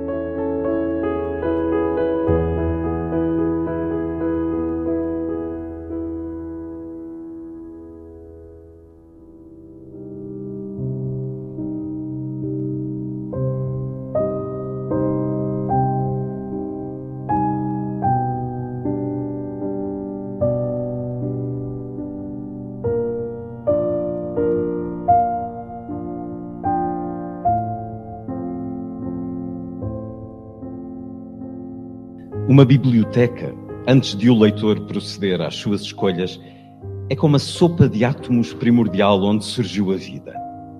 Lá dentro encontra-se toda a imaginação, todas as ideias, todas as metáforas, todas as histórias, além da identidade individual de cada leitor. Ao escolher a minha biblioteca, selecionando os livros de que mais gosto, nela se constela não só a minha ideia de paraíso, mas também a minha identidade. Ao longo da vida, senti sempre que a minha experiência cotidiana e até um certo grau de compreensão dessa experiência chega através da leitura. Na infância, foi ao ler as histórias das mil e uma noites que percebi o que era o amor. Foi ao ler policiais que percebi o que era a morte. Foi ao ler Stevenson que compreendi o mar. E ao ler Kipling que compreendi a selva.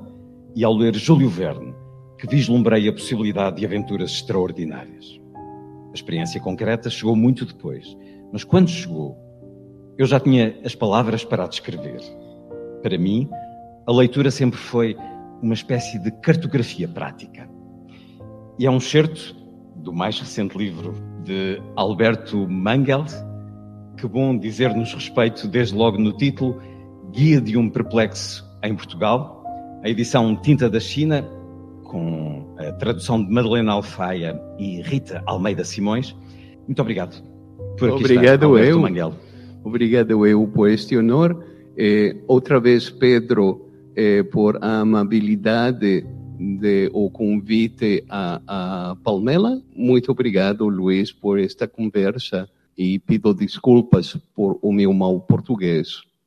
365 dias de romance, um gosto de estar nesta casa de livros. Biblioteca Municipal de Palmela, com alguém cuja vida é marcada pelos livros e pela leitura, alguém, Alberto Manguel, que uh, chama agora casa uh, à cidade de Lisboa, onde edifica um projeto de estudos do livro e da leitura, o Espaço Atlântida. Já conversámos algumas vezes, a primeira foi no palco do Teatro Baltasar Dias, no Funchal, a encerrar o Festival Literário da Madeira, numa conversa a três com Eduardo Lourenço, ele está aqui. Ele está. Está nos livros cada vez que o lemos está, está aqui, está em nós, porque o lemos e, e o conhecemos. Nessa altura, em 2015, Eduardo Lourenço disse estar perante Alberto Manguel diante de um grande escritor, um escritor enciclopédico e comparou a um Diderot dos tempos modernos. Enfim, isto sou eu a apresentá-lo através de Eduardo Lourenço. Isto é prova não de uh, a verdade que falava Eduardo Lourenço, mas de a sua generosidade. Era um homem generoso, sem dúvida, mas também muito lúcido e perspicaz naquilo que dizia. As suas primeiras memórias, Alberto Manguel, passam por um sítio assim, como este onde estamos? Houve uma biblioteca pública na sua descoberta dos livros? Tenho que fazer uma confissão. Eu adoro as bibliotecas, as bibliotecas públicas. E quando estou na nova cidade, a primeira coisa que eu fiz é visitar a biblioteca.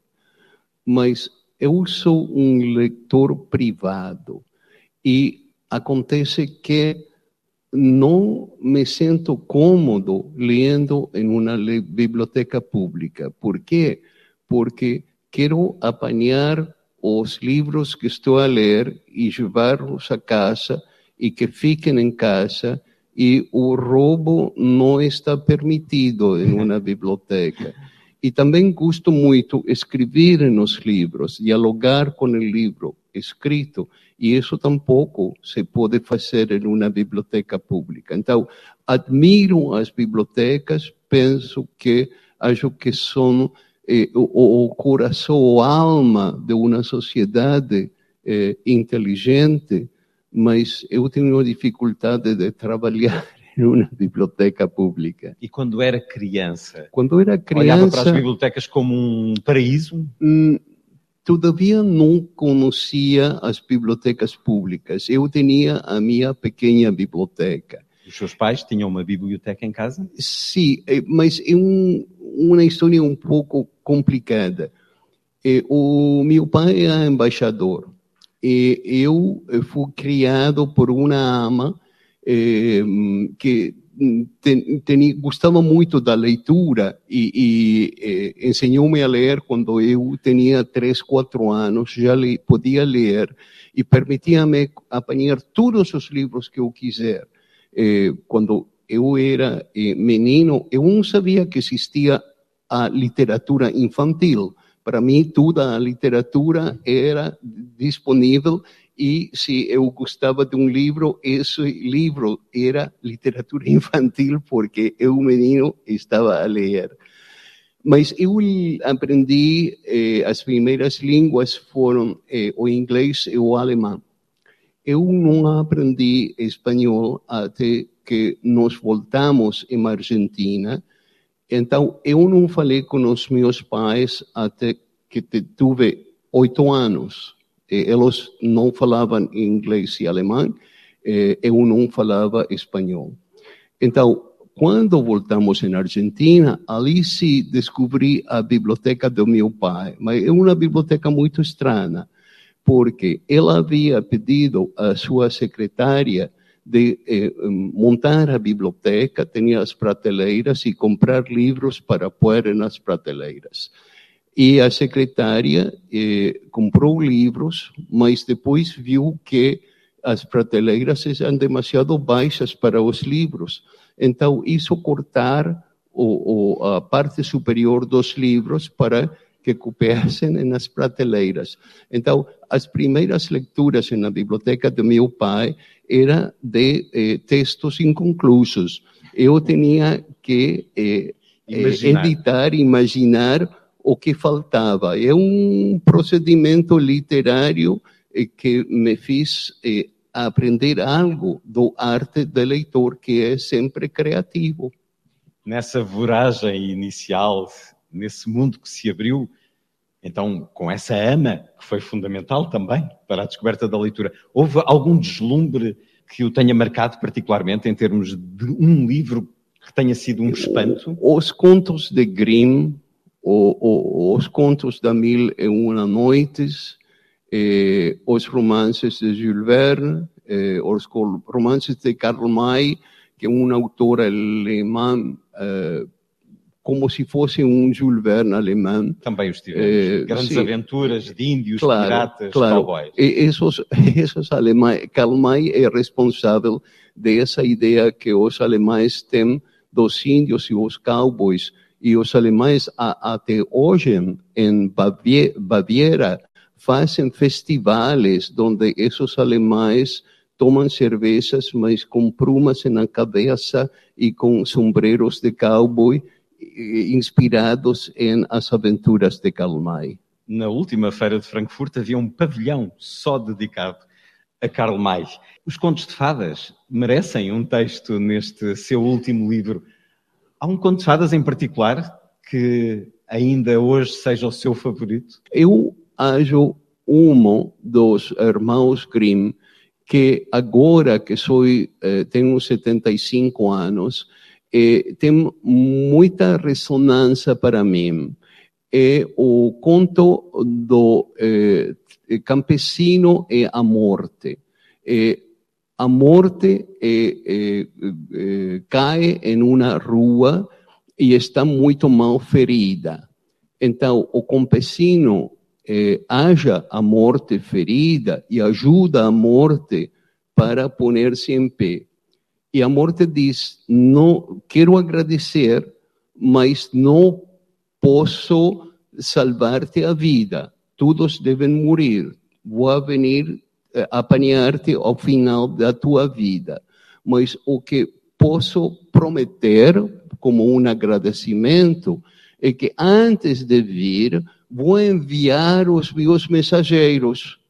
Então, o campesino fica tranquilo, diz, não, até que os mensageiros da morte vêm, não posso morrer. E um dia, a morte chama a porta do campesino. E o campesino abre e diz, mas o eh, que estás a fazer aqui? Prometiste enviar os, meus, os tuos mensageiros? E a morte diz, mas claro, mas eu te enviei os meus mensageiros. À noite, não sofrias de insônia. O dia, não tinhas mal de dentes, mal de pernas, reumatismo, eh, mal de estômago. Esses são os meus mensageiros. Agora temos que vir comigo.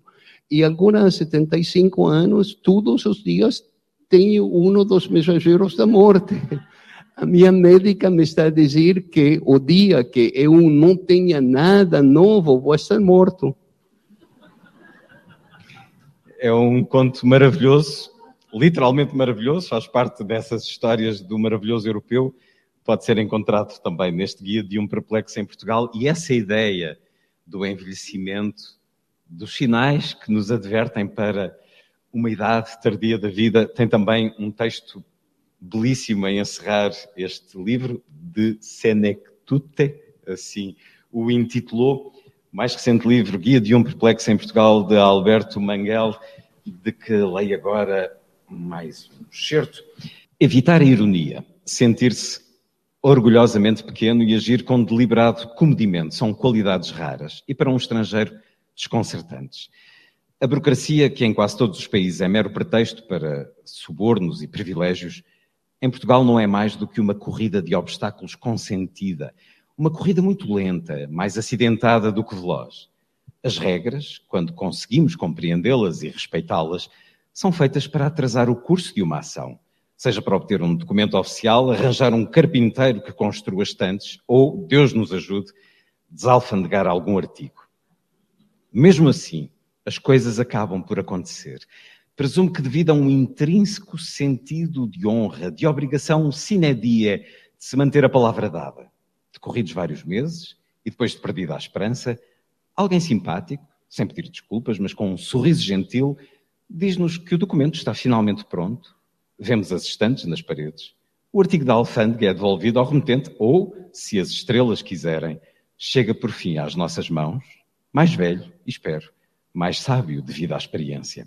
Para tudo isto é preciso paciência. Isto é a descrição de alguém que eh, chama agora casa ao nosso país, à cidade capital, mas diz-nos também, a certa altura neste livro, Alberto Mangel, que é um homem impaciente. Então, como é que lida com esta obrigatoriedade de paciência em Portugal, sendo um impaciente? Viver em Portugal é uma, uh, uma experiência de aprender paciência, porque as coisas acontecem, mas acontecem muito, muito lentamente. Eu aprendi eh, muito cedo que eh, não posso enviar um e-mail dizendo isto é urgente, tem que fazer hoje. Não aprendi que o e-mail, por exemplo, devo enviar aos bombeiros é que, bom dia, está bem, a família está bem, a minha casa está em, eh, a, a queimar. E, por favor, podem vir hoje, se não hoje, amanhã. Muito obrigado, cumprimentos e esse é o tono que temos que empregar. E não falemos de alfândega. Eu acho que a prova de a, a paciência, a resistência, a bondade dos portugueses está representado em os seus tratos com a alfândega. Alfândega, o Portugal não precisa censura. Censura foi graças a Deus, eliminada quando eliminaram a ditadura. Mas Portugal não precisa censura, tem alfândega. E a, alfândega, eu não posso comprar livros eh, fora da União Europeia sem que passem por alfândega. O racionamento me diz é que é para proteger a indústria portuguesa. Naturalmente, porque os portugueses são famosos para publicar obras em chino, em russo, em, em, em escand eh, línguas escandinavas, então, por que não comprar em Portugal? E esse é um problema gravíssimo para alguém que quer aumentar a sua biblioteca. Então, tenho que fazer o que aprendi a fazer na Argentina, que é um país, país corrupto e onde a burocracia é, é parte da sangue do país, que é, é, fazer de pequenos crimes, ações criminais. Então, por exemplo, para comprar um livro em Inglaterra, não só por Brexit, mas por alfândega, tenho que comprar e dar o endereço do meu editor francês, que recebe o livro normalmente, e o editor francês vai enviá-lo aqui em Portugal. Mas essas são estratégias com as que os portugueses vivem, então eu estou a aprender a viver dessa maneira tranquila para a minha, para para minha eh, tensão de sangue é muito bom, porque reduz a tensão perfeitamente. Não só está a aprender português, como está a aprender a ser mais zen. Alberto Manguel é, obviamente, um grande leitor. Quem lê muito, mais facilmente se sente em casa em qualquer lugar do mundo. O senhor já viveu uh, na Argentina, no Canadá, no Tahiti, em Londres, em Paris. É mais fácil, conhecendo o mundo através dos livros, sentir-se em casa, em qualquer lugar desse mundo? Eh, Marguerite Ursenar dizia que a minha pátria são os livros. Eu acho a, a mesma coisa, porque eh, senti-me canadiano, eu sou canadiano, adoptei a nacionalidade canadiana porque achei que o sistema do governo em Canadá era uma democracia. E havendo vivido em Argentina, em França, em Itália, eu não conhecia a democracia. É, mas agora que estou em Portugal, estou a ver que a democracia pode existir e acho que através dos livros posso descobrir eh, a forma de pensar dos portugueses e gosto muito dela. O problema que acho como estrangeiro em Portugal é que os portugueses são demasiado discretos. Se vocês fossem franceses ou italianos ou, Deus me livre, americanos, vocês tinham uma literatura eh, que seria conhecida no mundo inteiro. Eu, antes de chegar a Portugal, só conhecia Saramago, Pessoa e Lobo Antunes, que eu gosto muito porque acho que é um dos grandes escritores de nosso tempo. Mas tem um outro. Chego a Portugal, começo a ler a, os vossos autores e descubro uma literatura extraordinária, extraordinária, de poetas, de pensadores, de romancistas. Como é que alguém como Eduardo Lourenço não é conhecido como um grande filósofo em todo o mundo? Em França foi traduzido um ou dois livros foram traduzidos em inglês. Talvez porque, duas razões. Porque os portugueses não publicitam a cultura portuguesa, mas também porque talvez Eduardo Lourenço era é, demasiado inteligente para um leitor americano, por exemplo.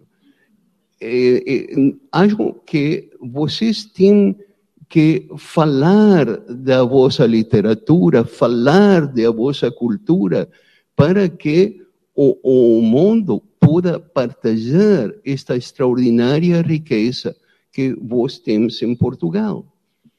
E mais não fosse, o senhor ajuda a espalhar, a divulgar essa literatura, porque neste livro, Guia de um Perplexo em Portugal, que obviamente será traduzido um pouco por todo o mundo, há muita literatura portuguesa nesse, nesse seu trabalho de descoberta deste seu novo país.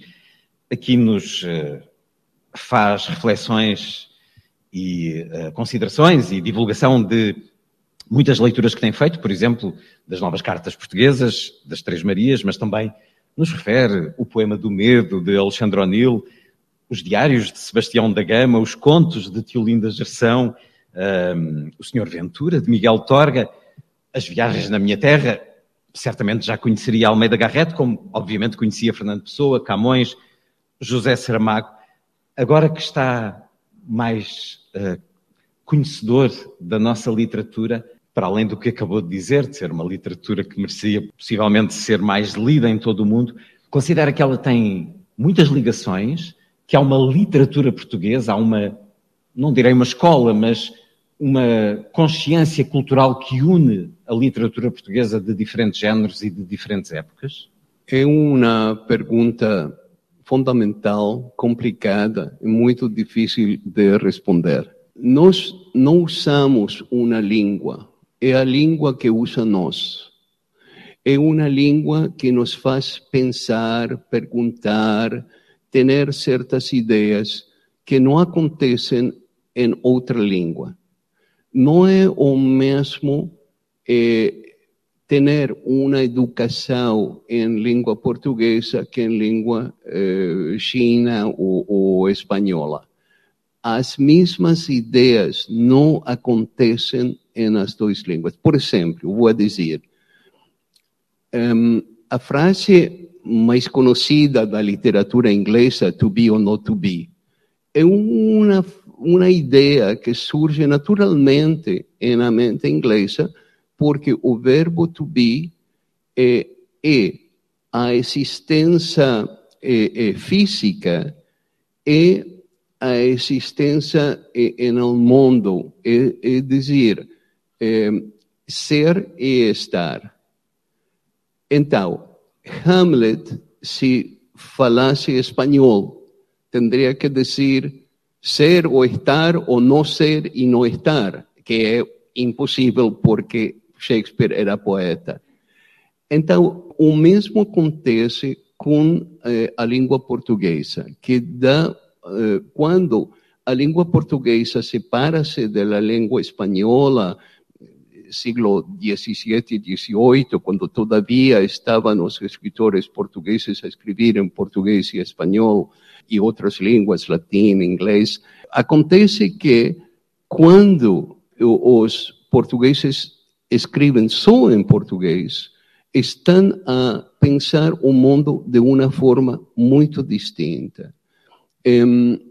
Certas ideas en Camões, eh, certas ideias em Garrett, eh, certas ideias em Anterostictal, não podem ser traduzidas verdadeiramente em nenhuma outra língua. Por exemplo, quando li eh, os Luisiades por primeira vez em, em português, vi que eh, o, o, o, o, velho de, de Belém, eh, que está a dizer que não essas viagens, não vai ter sucesso. E esse, esse, esse personagem eh, não é um personagem inglês, nem espanhol, nem francês. Não existe esta, este outro lado da aventura que diz eh, vos não temos que intentar isso porque vai fracassar e que eh, frente a essa ameaça de fracasso que a empresa é mais eh, poderosa, mais mais corajosa, mas precisa desse outro lado para que Camões pos, possa possa eh, eh, dar a, a seu héroe uma força especial. o equivalente seria eh, vamos ver, em, em eh, literatura inglesa, o poema de Coleridge, um, Ancient Mariner, donde eh, a aventura, ou vamos ver mais claramente, o, o Moby Dick de Melville.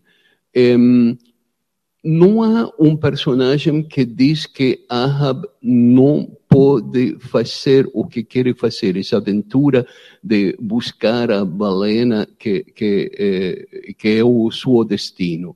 É somente o prete que está a fazer, o padre que faz, está a fazer esse sermão, o, o início do romance, que fala dos perigos do mar, mas não é a mesma coisa. Não é a mesma coisa de dizer você não pode fazer isto para que o personagem diz sim, vou fazer justamente porque é perigoso. Um olhar de fora que nos ajuda a conhecer melhor, diz-nos, e é, é sabido, que mudamos ao longo da vida a forma como certos livros nos, nos chegam, vai mudando ao longo da vida. No seu caso, os livros fundamentais, a Alice, de Lewis Carroll, o Quixote, a Divina Comédia, ou uh, Stevenson. É normal o tempo mudar-nos o olhar sobre alguns livros, mas aqui diz-nos também que o espaço, o lugar onde lê os livros, altera a forma como os sente. Com certeza. A ler um certo livro não lemos somente o que está na página ou em, na computadora. Eu não leio na computadora, mas a gente que tem os seus livros eletrônicos. Mas essa leitura não está eh, determinada somente por as palavras na página, as palavras na computadora. Está determinado por todas as circunstâncias, por o feito que você está lendo esse texto quando está enamorada, quando está eh, zangada, quando está eh, cansada, quando acontece a guerra na Ucrânia, quando eh, acontece eh, o 25 de abril. E são circunstâncias que estão fora do texto, mas que eh, traduzem o texto em algo distinto. E é por isso que um livro que lemos, quando o relemos, é outro livro. A cada releitura, damos o livro uma nova vida. Eh, e nós, leitores, somos a imortalidade do texto, porque de geração em geração estamos a dar vida, uma nova vida ao texto. Quando lemos Hamlet hoje, depois de Freud, não é a mesma leitura que faziam os leitores de Hamlet da época de Shakespeare, que não conheciam a Freud para não cometer um anacronismo. Somos nós e as nossas circunstâncias quando lemos, para além da idade, tudo aquilo que nos rodeia. O Alberto Mangal tem essa biblioteca uh, de dezenas de milhares de livros que receberá essa casa em uh, Lisboa, mas diz-nos que há 30 a 50 livros que sem eles se sentiria espiritualmente e fisicamente fragilizado. Eu já disse aqui quatro ou cinco. Um, são livros que são amparo, consolo, força. Esses livros essenciais mudam. Com certeza, alguns que ficam sempre ao longe de uma meu, minha vida eh, eram eh, Alicia em O País das Maravilhas, eh, eh, os Contos das Mil e Uma Noites, Stevenson, mas, por exemplo, Dante não pude ler até que ou, eu tinha 60, 65 anos. Eu provei Tentei ler Dante antes e não reussi. Mas o que temos que saber é que os livros têm muita paciência. os livros são, nesse sentido, têm a paciência portuguesa. É, esperam nós, sabem que vamos chegar, e se não chegamos, não acontece nada. Todos os livros são para todos é uma mentira dizer que os grandes clássicos, o que chamamos grandes clássicos, são para todos. Eh, Tolstói não gostava do Rei Lear. Eh, Borges não gostava de Camões. Eh, então, há grandes leitores que sabem que uma biblioteca tem que ser uma biblioteca particular sempre. Estou seguro que Luís, que é um grande leitor, tem eh, livros preferidos que não são talvez os meus. E eu tenho livros que talvez não gostam tanto a Luís, mas seguramente ao mesmo tempo partilhamos algumas opiniões sobre os livros. Eu acho que nem Luís nem eu eh, pondríamos a Paulo Coelho no cânon, não? Quando a sua biblioteca estiver nessa casa definitiva, estará ali a sua biografia? Com certeza. Aconteceu isto quando a cidade de Lisboa pediu-me de donar a minha biblioteca à cidade. Fiquei muito contente porque estava os livros estavam em caixotes eh, em, em um Canadá e eh, precisavam uma ressurreição. E fiquei muito contente com a proposta de traê-los a, a Lisboa e eh, fazer de um palacete em Lisboa eh, um centro eh, cultural, Espaço Atlântida. E vamos inaugurar o próximo 25 de abril. 25 de abril de 2024, vamos a festejar 50 anos de democracia em Portugal e o nascimento do Espaço Atlântida. Mas quando fiz a donação, já senti que estava a doar a minha alma a Lisboa ou Portugal, porque eh, tudo eh, o que eu sou, tudo eu, o que eu conosco, toda a minha experiência passa por a minha, minha biblioteca. Então, fazer desse espaço privado um lugar público é como abrir o, o, meu cérebro, a minha mente, a minha alma e deixar que o público visite o meu mundo interior. Alberto Manguel terá essa biografia sempre numa biblioteca que ficará reunida, mas Alberto Manguel será também conhecido quando lermos alguns. Eu tenho aqui cerca de 15 livros que trouxe de casa de Alberto Manguel, outros que de alguma maneira se relacionam com ele. Está a ser reeditado uh, na tinta da China. Este, um diário de leituras, foi reeditado o ano passado, com um capítulo uh, uh, novo a dar-nos a experiência portuguesa. Nem sempre amável experiência. Turistas ingleses berram do lado de fora da minha janela às quatro da manhã. Abomina estas pessoas que não mostram consideração pelos outros que julgam que por estarem de férias podem comportar-se como bem entenderem. Embebedam-se por meia dúzia de tostões, partem garrafas na nossa travessa, de tal modo que é perigoso caminhar nela de manhã, vomitam na rua. Uma amiga diz-me que já se deu à tentação de atirar-lhes ovos da janela. A solução parece-me extraordinariamente atraente. Já o fez? Já caiu na tentação, Alberto Manguel? Eh, todavia estou tentado de fazer, porque agora é impossível viver em Lisboa e, sobretudo, com os preços da imobiliária, eh, está a convertir-se em uma cidade que é só para os turistas uma cidade museu, onde a gente não vai poder viver. Então, talvez vou vir viver em Palmela. é preciso refletir e não cair em erros como outras cidades europeias caíram, Barcelona, por exemplo. Qual é o seu percurso favorito em Lisboa? Qual é o seu lugar, um dos lugares de eleição, Alberto Manguel? Vamos ver. Eu vivo em a freguesia da Misericórdia, entre o Chiado, que é impossível, e Santo Suvelho, onde vai estar o nosso centro. Então, o recorrido é algumas lojas, a loja do chá português, eh, que gosto muito, é uma livraria que se chama Palavra do Viajante, que tem livros de viagens e livros de literatura. É, a livraria Letras Livres, onde Letras compro a literatura portuguesa. E depois, o sábado, vou ao Mercado Biológico de Príncipe Real.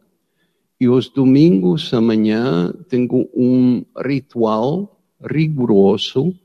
Às nove, nove e meia da manhã, vou apanhar um café da manhã no quiosco de Adamastor, que é em, está em, em uh, Mirador de Santa Catarina.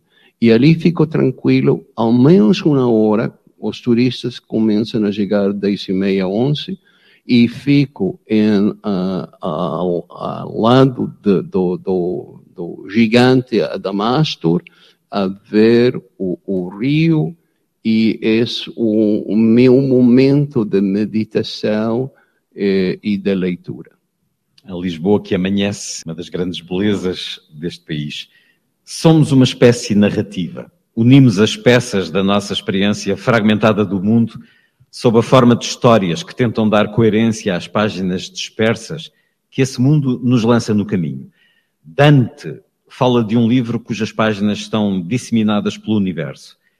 Nós tentamos reunir esse livro dando-lhe princípio, meio e fim. As histórias de cada um de nós dizem principalmente respeito à nossa peregrinação pela vida. Raymond Queneau observou que todas as histórias são ou a Odisseia ou a Ilíada, porque cada vida é uma batalha e uma viagem.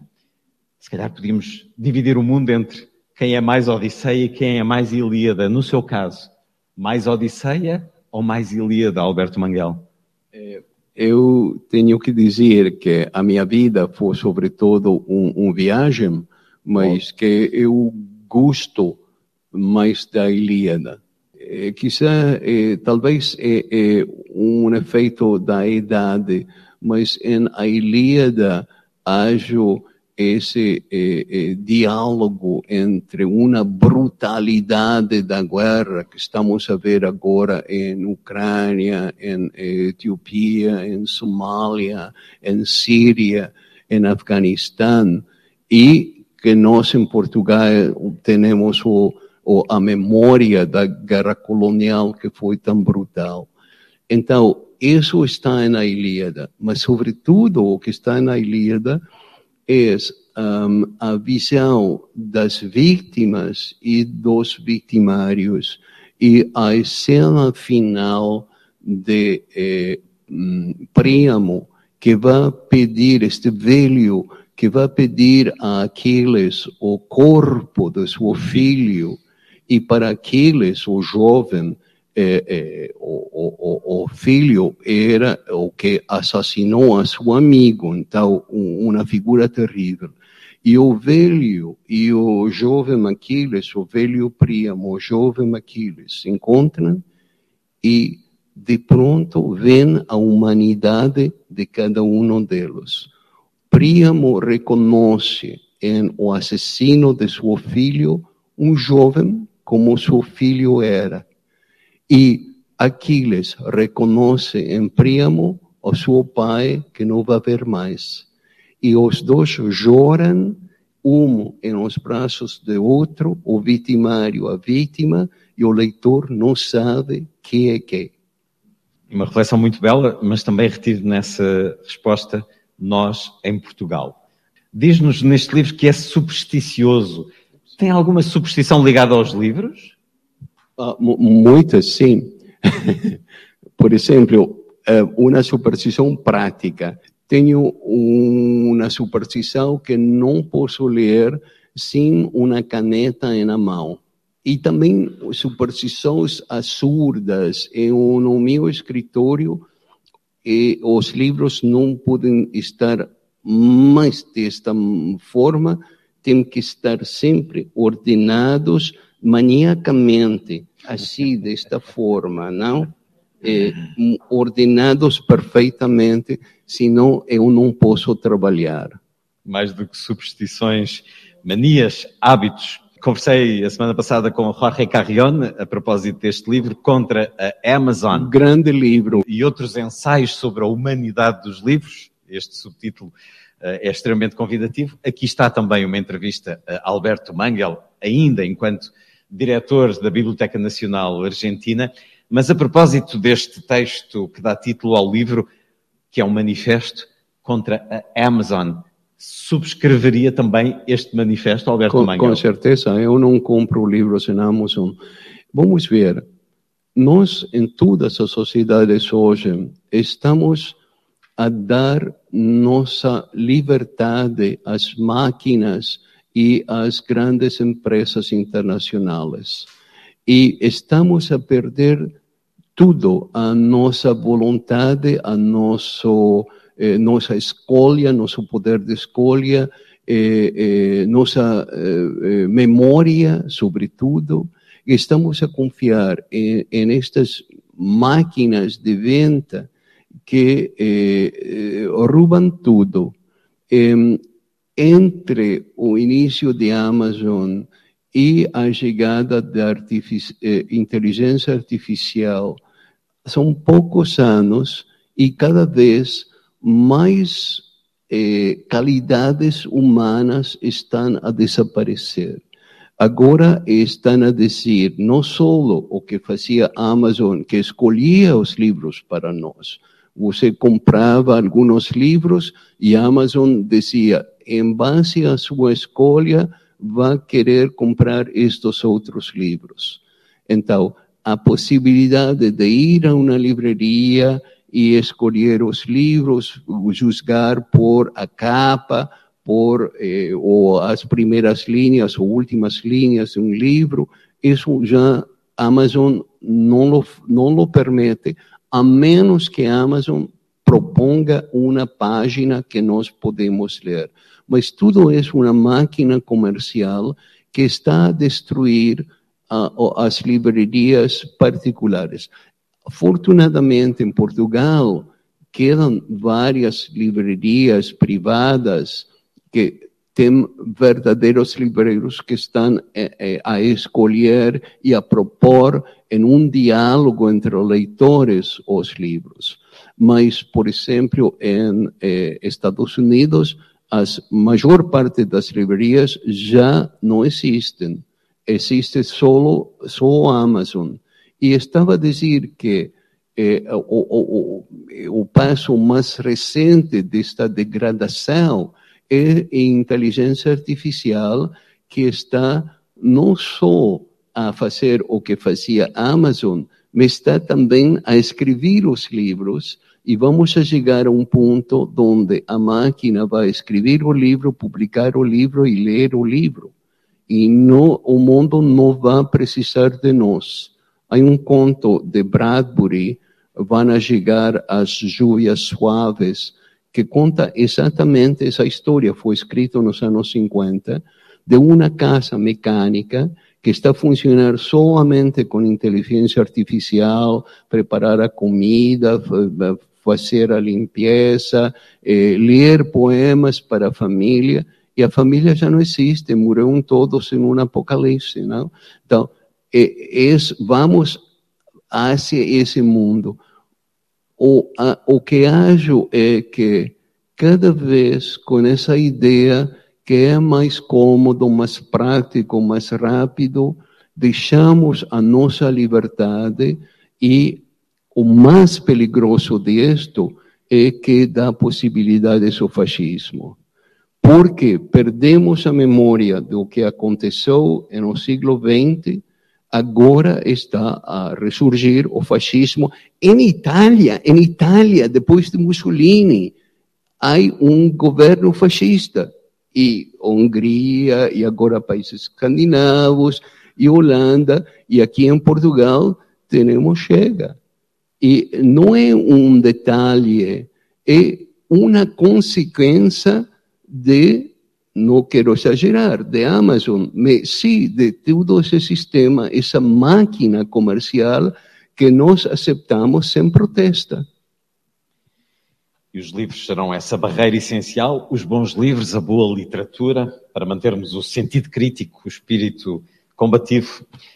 Perfeitamente contrário ao espírito da Amazon é Jorge Luís Borges. Este livro, Biblioteca Pessoal, que começa dizendo: ao longo do tempo, a nossa memória vai formando uma biblioteca dispar, feita de livros ou de páginas cuja leitura foi uma felicidade para nós e que gostaríamos de partilhar. Os textos dessa biblioteca íntima não são forçosamente famosos. A razão é clara. Os professores, que são quem dispensa a fama, interessam-se pela beleza, interessam-se mais pela beleza do que pelos vai-vens e pelas datas da literatura. Ele dizia que outros se gabem dos livros que lhes foi dado escrever, eu gabo-me daqueles que me foram dados a ler.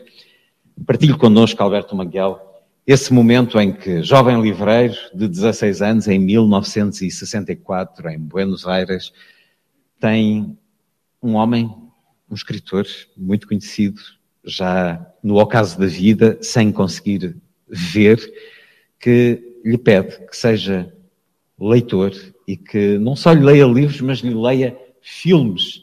Partilharam muito cinema conjunto. Mas partilhe connosco esse momento. Estamos em 1964. Como foi esse convite de Jorge Luís Borges?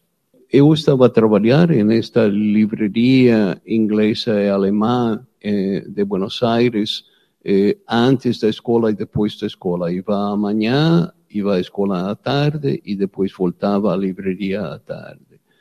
E Borges, eh, havia muitos escritores eh, que compravam os livros nessa livraria, e Borges era um deles.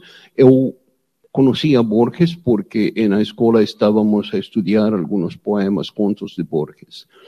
Eh, então, um dia, Borges, que estava já cego e precisava consultar livros, pediu-me se não tinha nada que fazer à noite se podia ir à sua casa fazer-lhe a leitura. E eu, com a arrogância da adolescência, diz: vou fazer um favor para este velho cego. É, e fiz esse favor durante três anos. Eu tinha uma tia que era muito artística, literária, que dizia: mas tem que tomar notas, tem que ter um diário dos que está a dizer Borges. Eu dizia: não, não, não é importante, estou a fazer um favor para ele. E era um momento que eu não sabia isso nesse momento. Quando Borges ficou cego em dos anos 50, e ele se diz que podia continuar a escrever poesia, porque a poesia vinha como uma música e punha palavras a essa música e podia ditar depois essas palavras. Mas para escrever prosa, precisava ver a sua mão escrever. Então, deixou de escrever prosa, contos, ensaios em 1955. E estamos então em 1964, quase 10 anos depois, e o que nós nos propomos, o destino tem outros planos, porque Borges dizia: não vou escrever mais prosa, mas estava lleno de ideias para contos, para ensaios, e chegou um momento onde havia tantos que se diz, vou ter que escrever estes contos.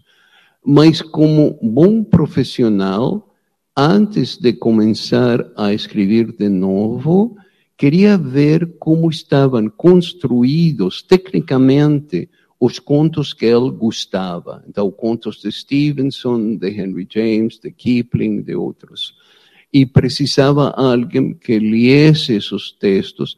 Ele conhecia os textos de memória, tinha uma memória fabulosa.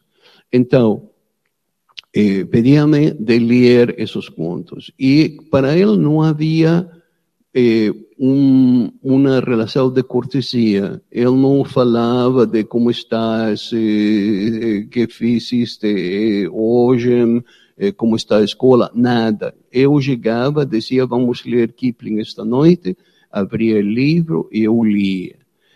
Mas ele fazia comentários para ela e os fazia em, em voz alta e eu estava a escutar. Então era como ouvir o pensamento de Borges leitor, quando lia um leitor técnico, dizer este verbo vai usar aqui, não escolheu este outro, esta frase vai acabar aqui porque vai ter que começar com esta outra.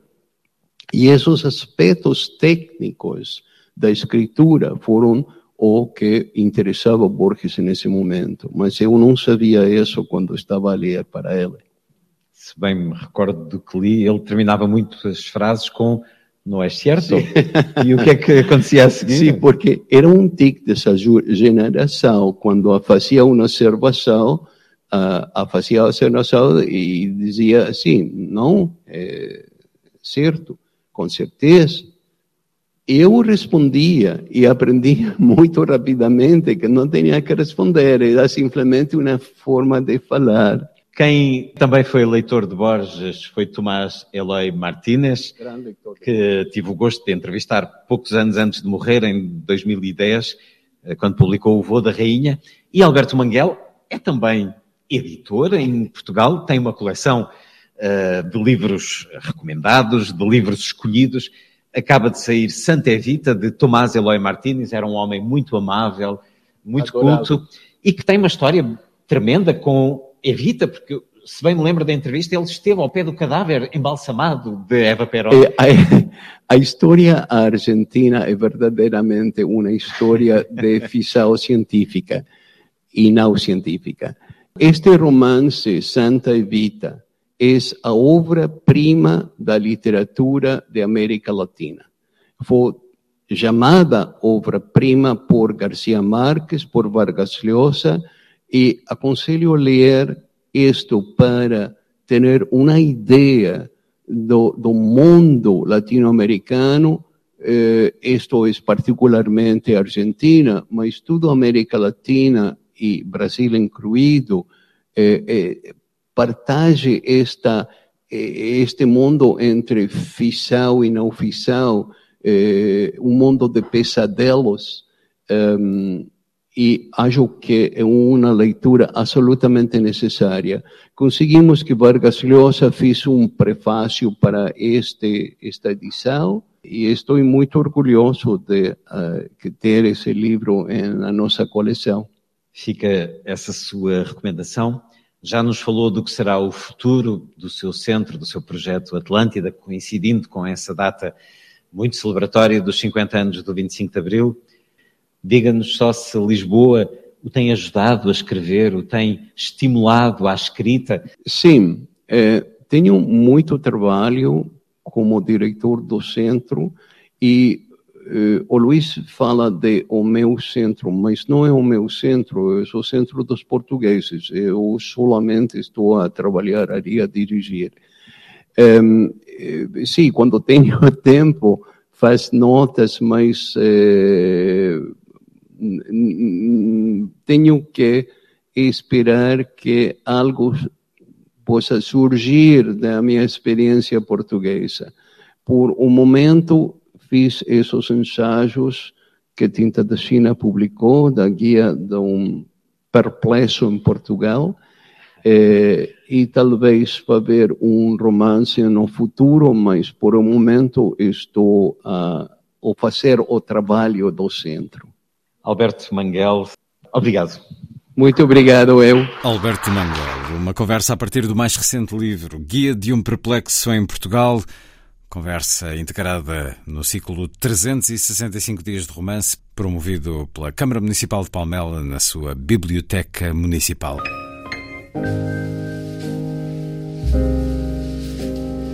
Música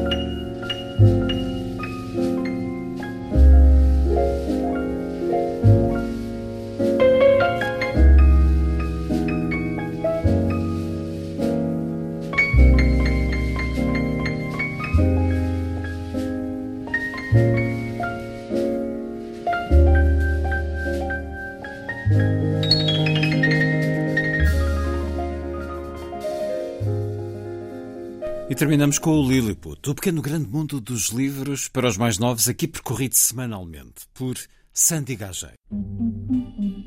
Diz Lilliput. Lilliput, Lilliput. Lilliput.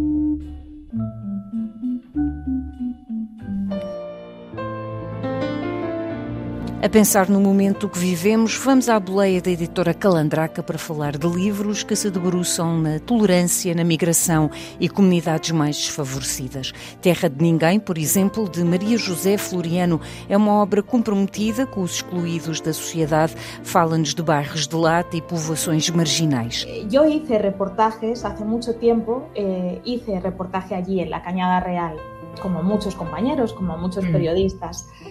Y, recuerdo eh, que tuve, bueno, muchas sensaciones, lógicamente, pero, pero esa que, todos hemos tenido alguna vez o que no necesariamente hemos tenido que estar físicamente allí, hemos visto en la tele, hemos visto en ciertos lugares cómo se desenvuelven o cómo se mueven estos niños en un entorno tan hostil.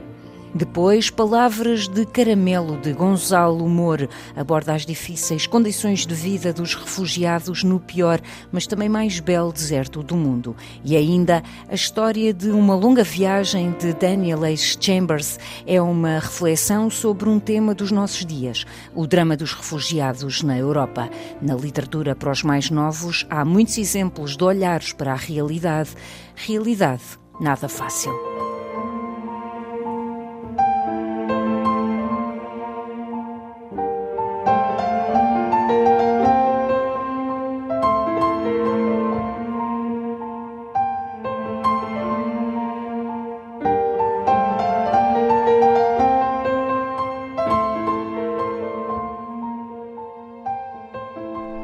Foi a força das coisas. Assim, obrigado por estar com a rádio.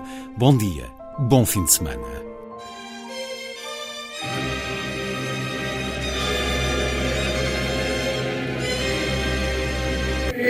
A força das coisas.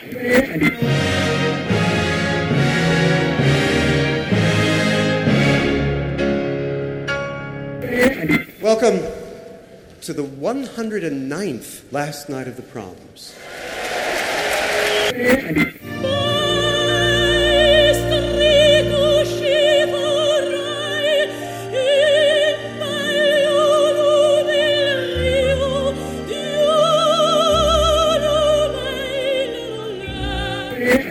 Com certeza, Bach, Mahler, Shostakovich. Um programa de Luís Caetano. 12.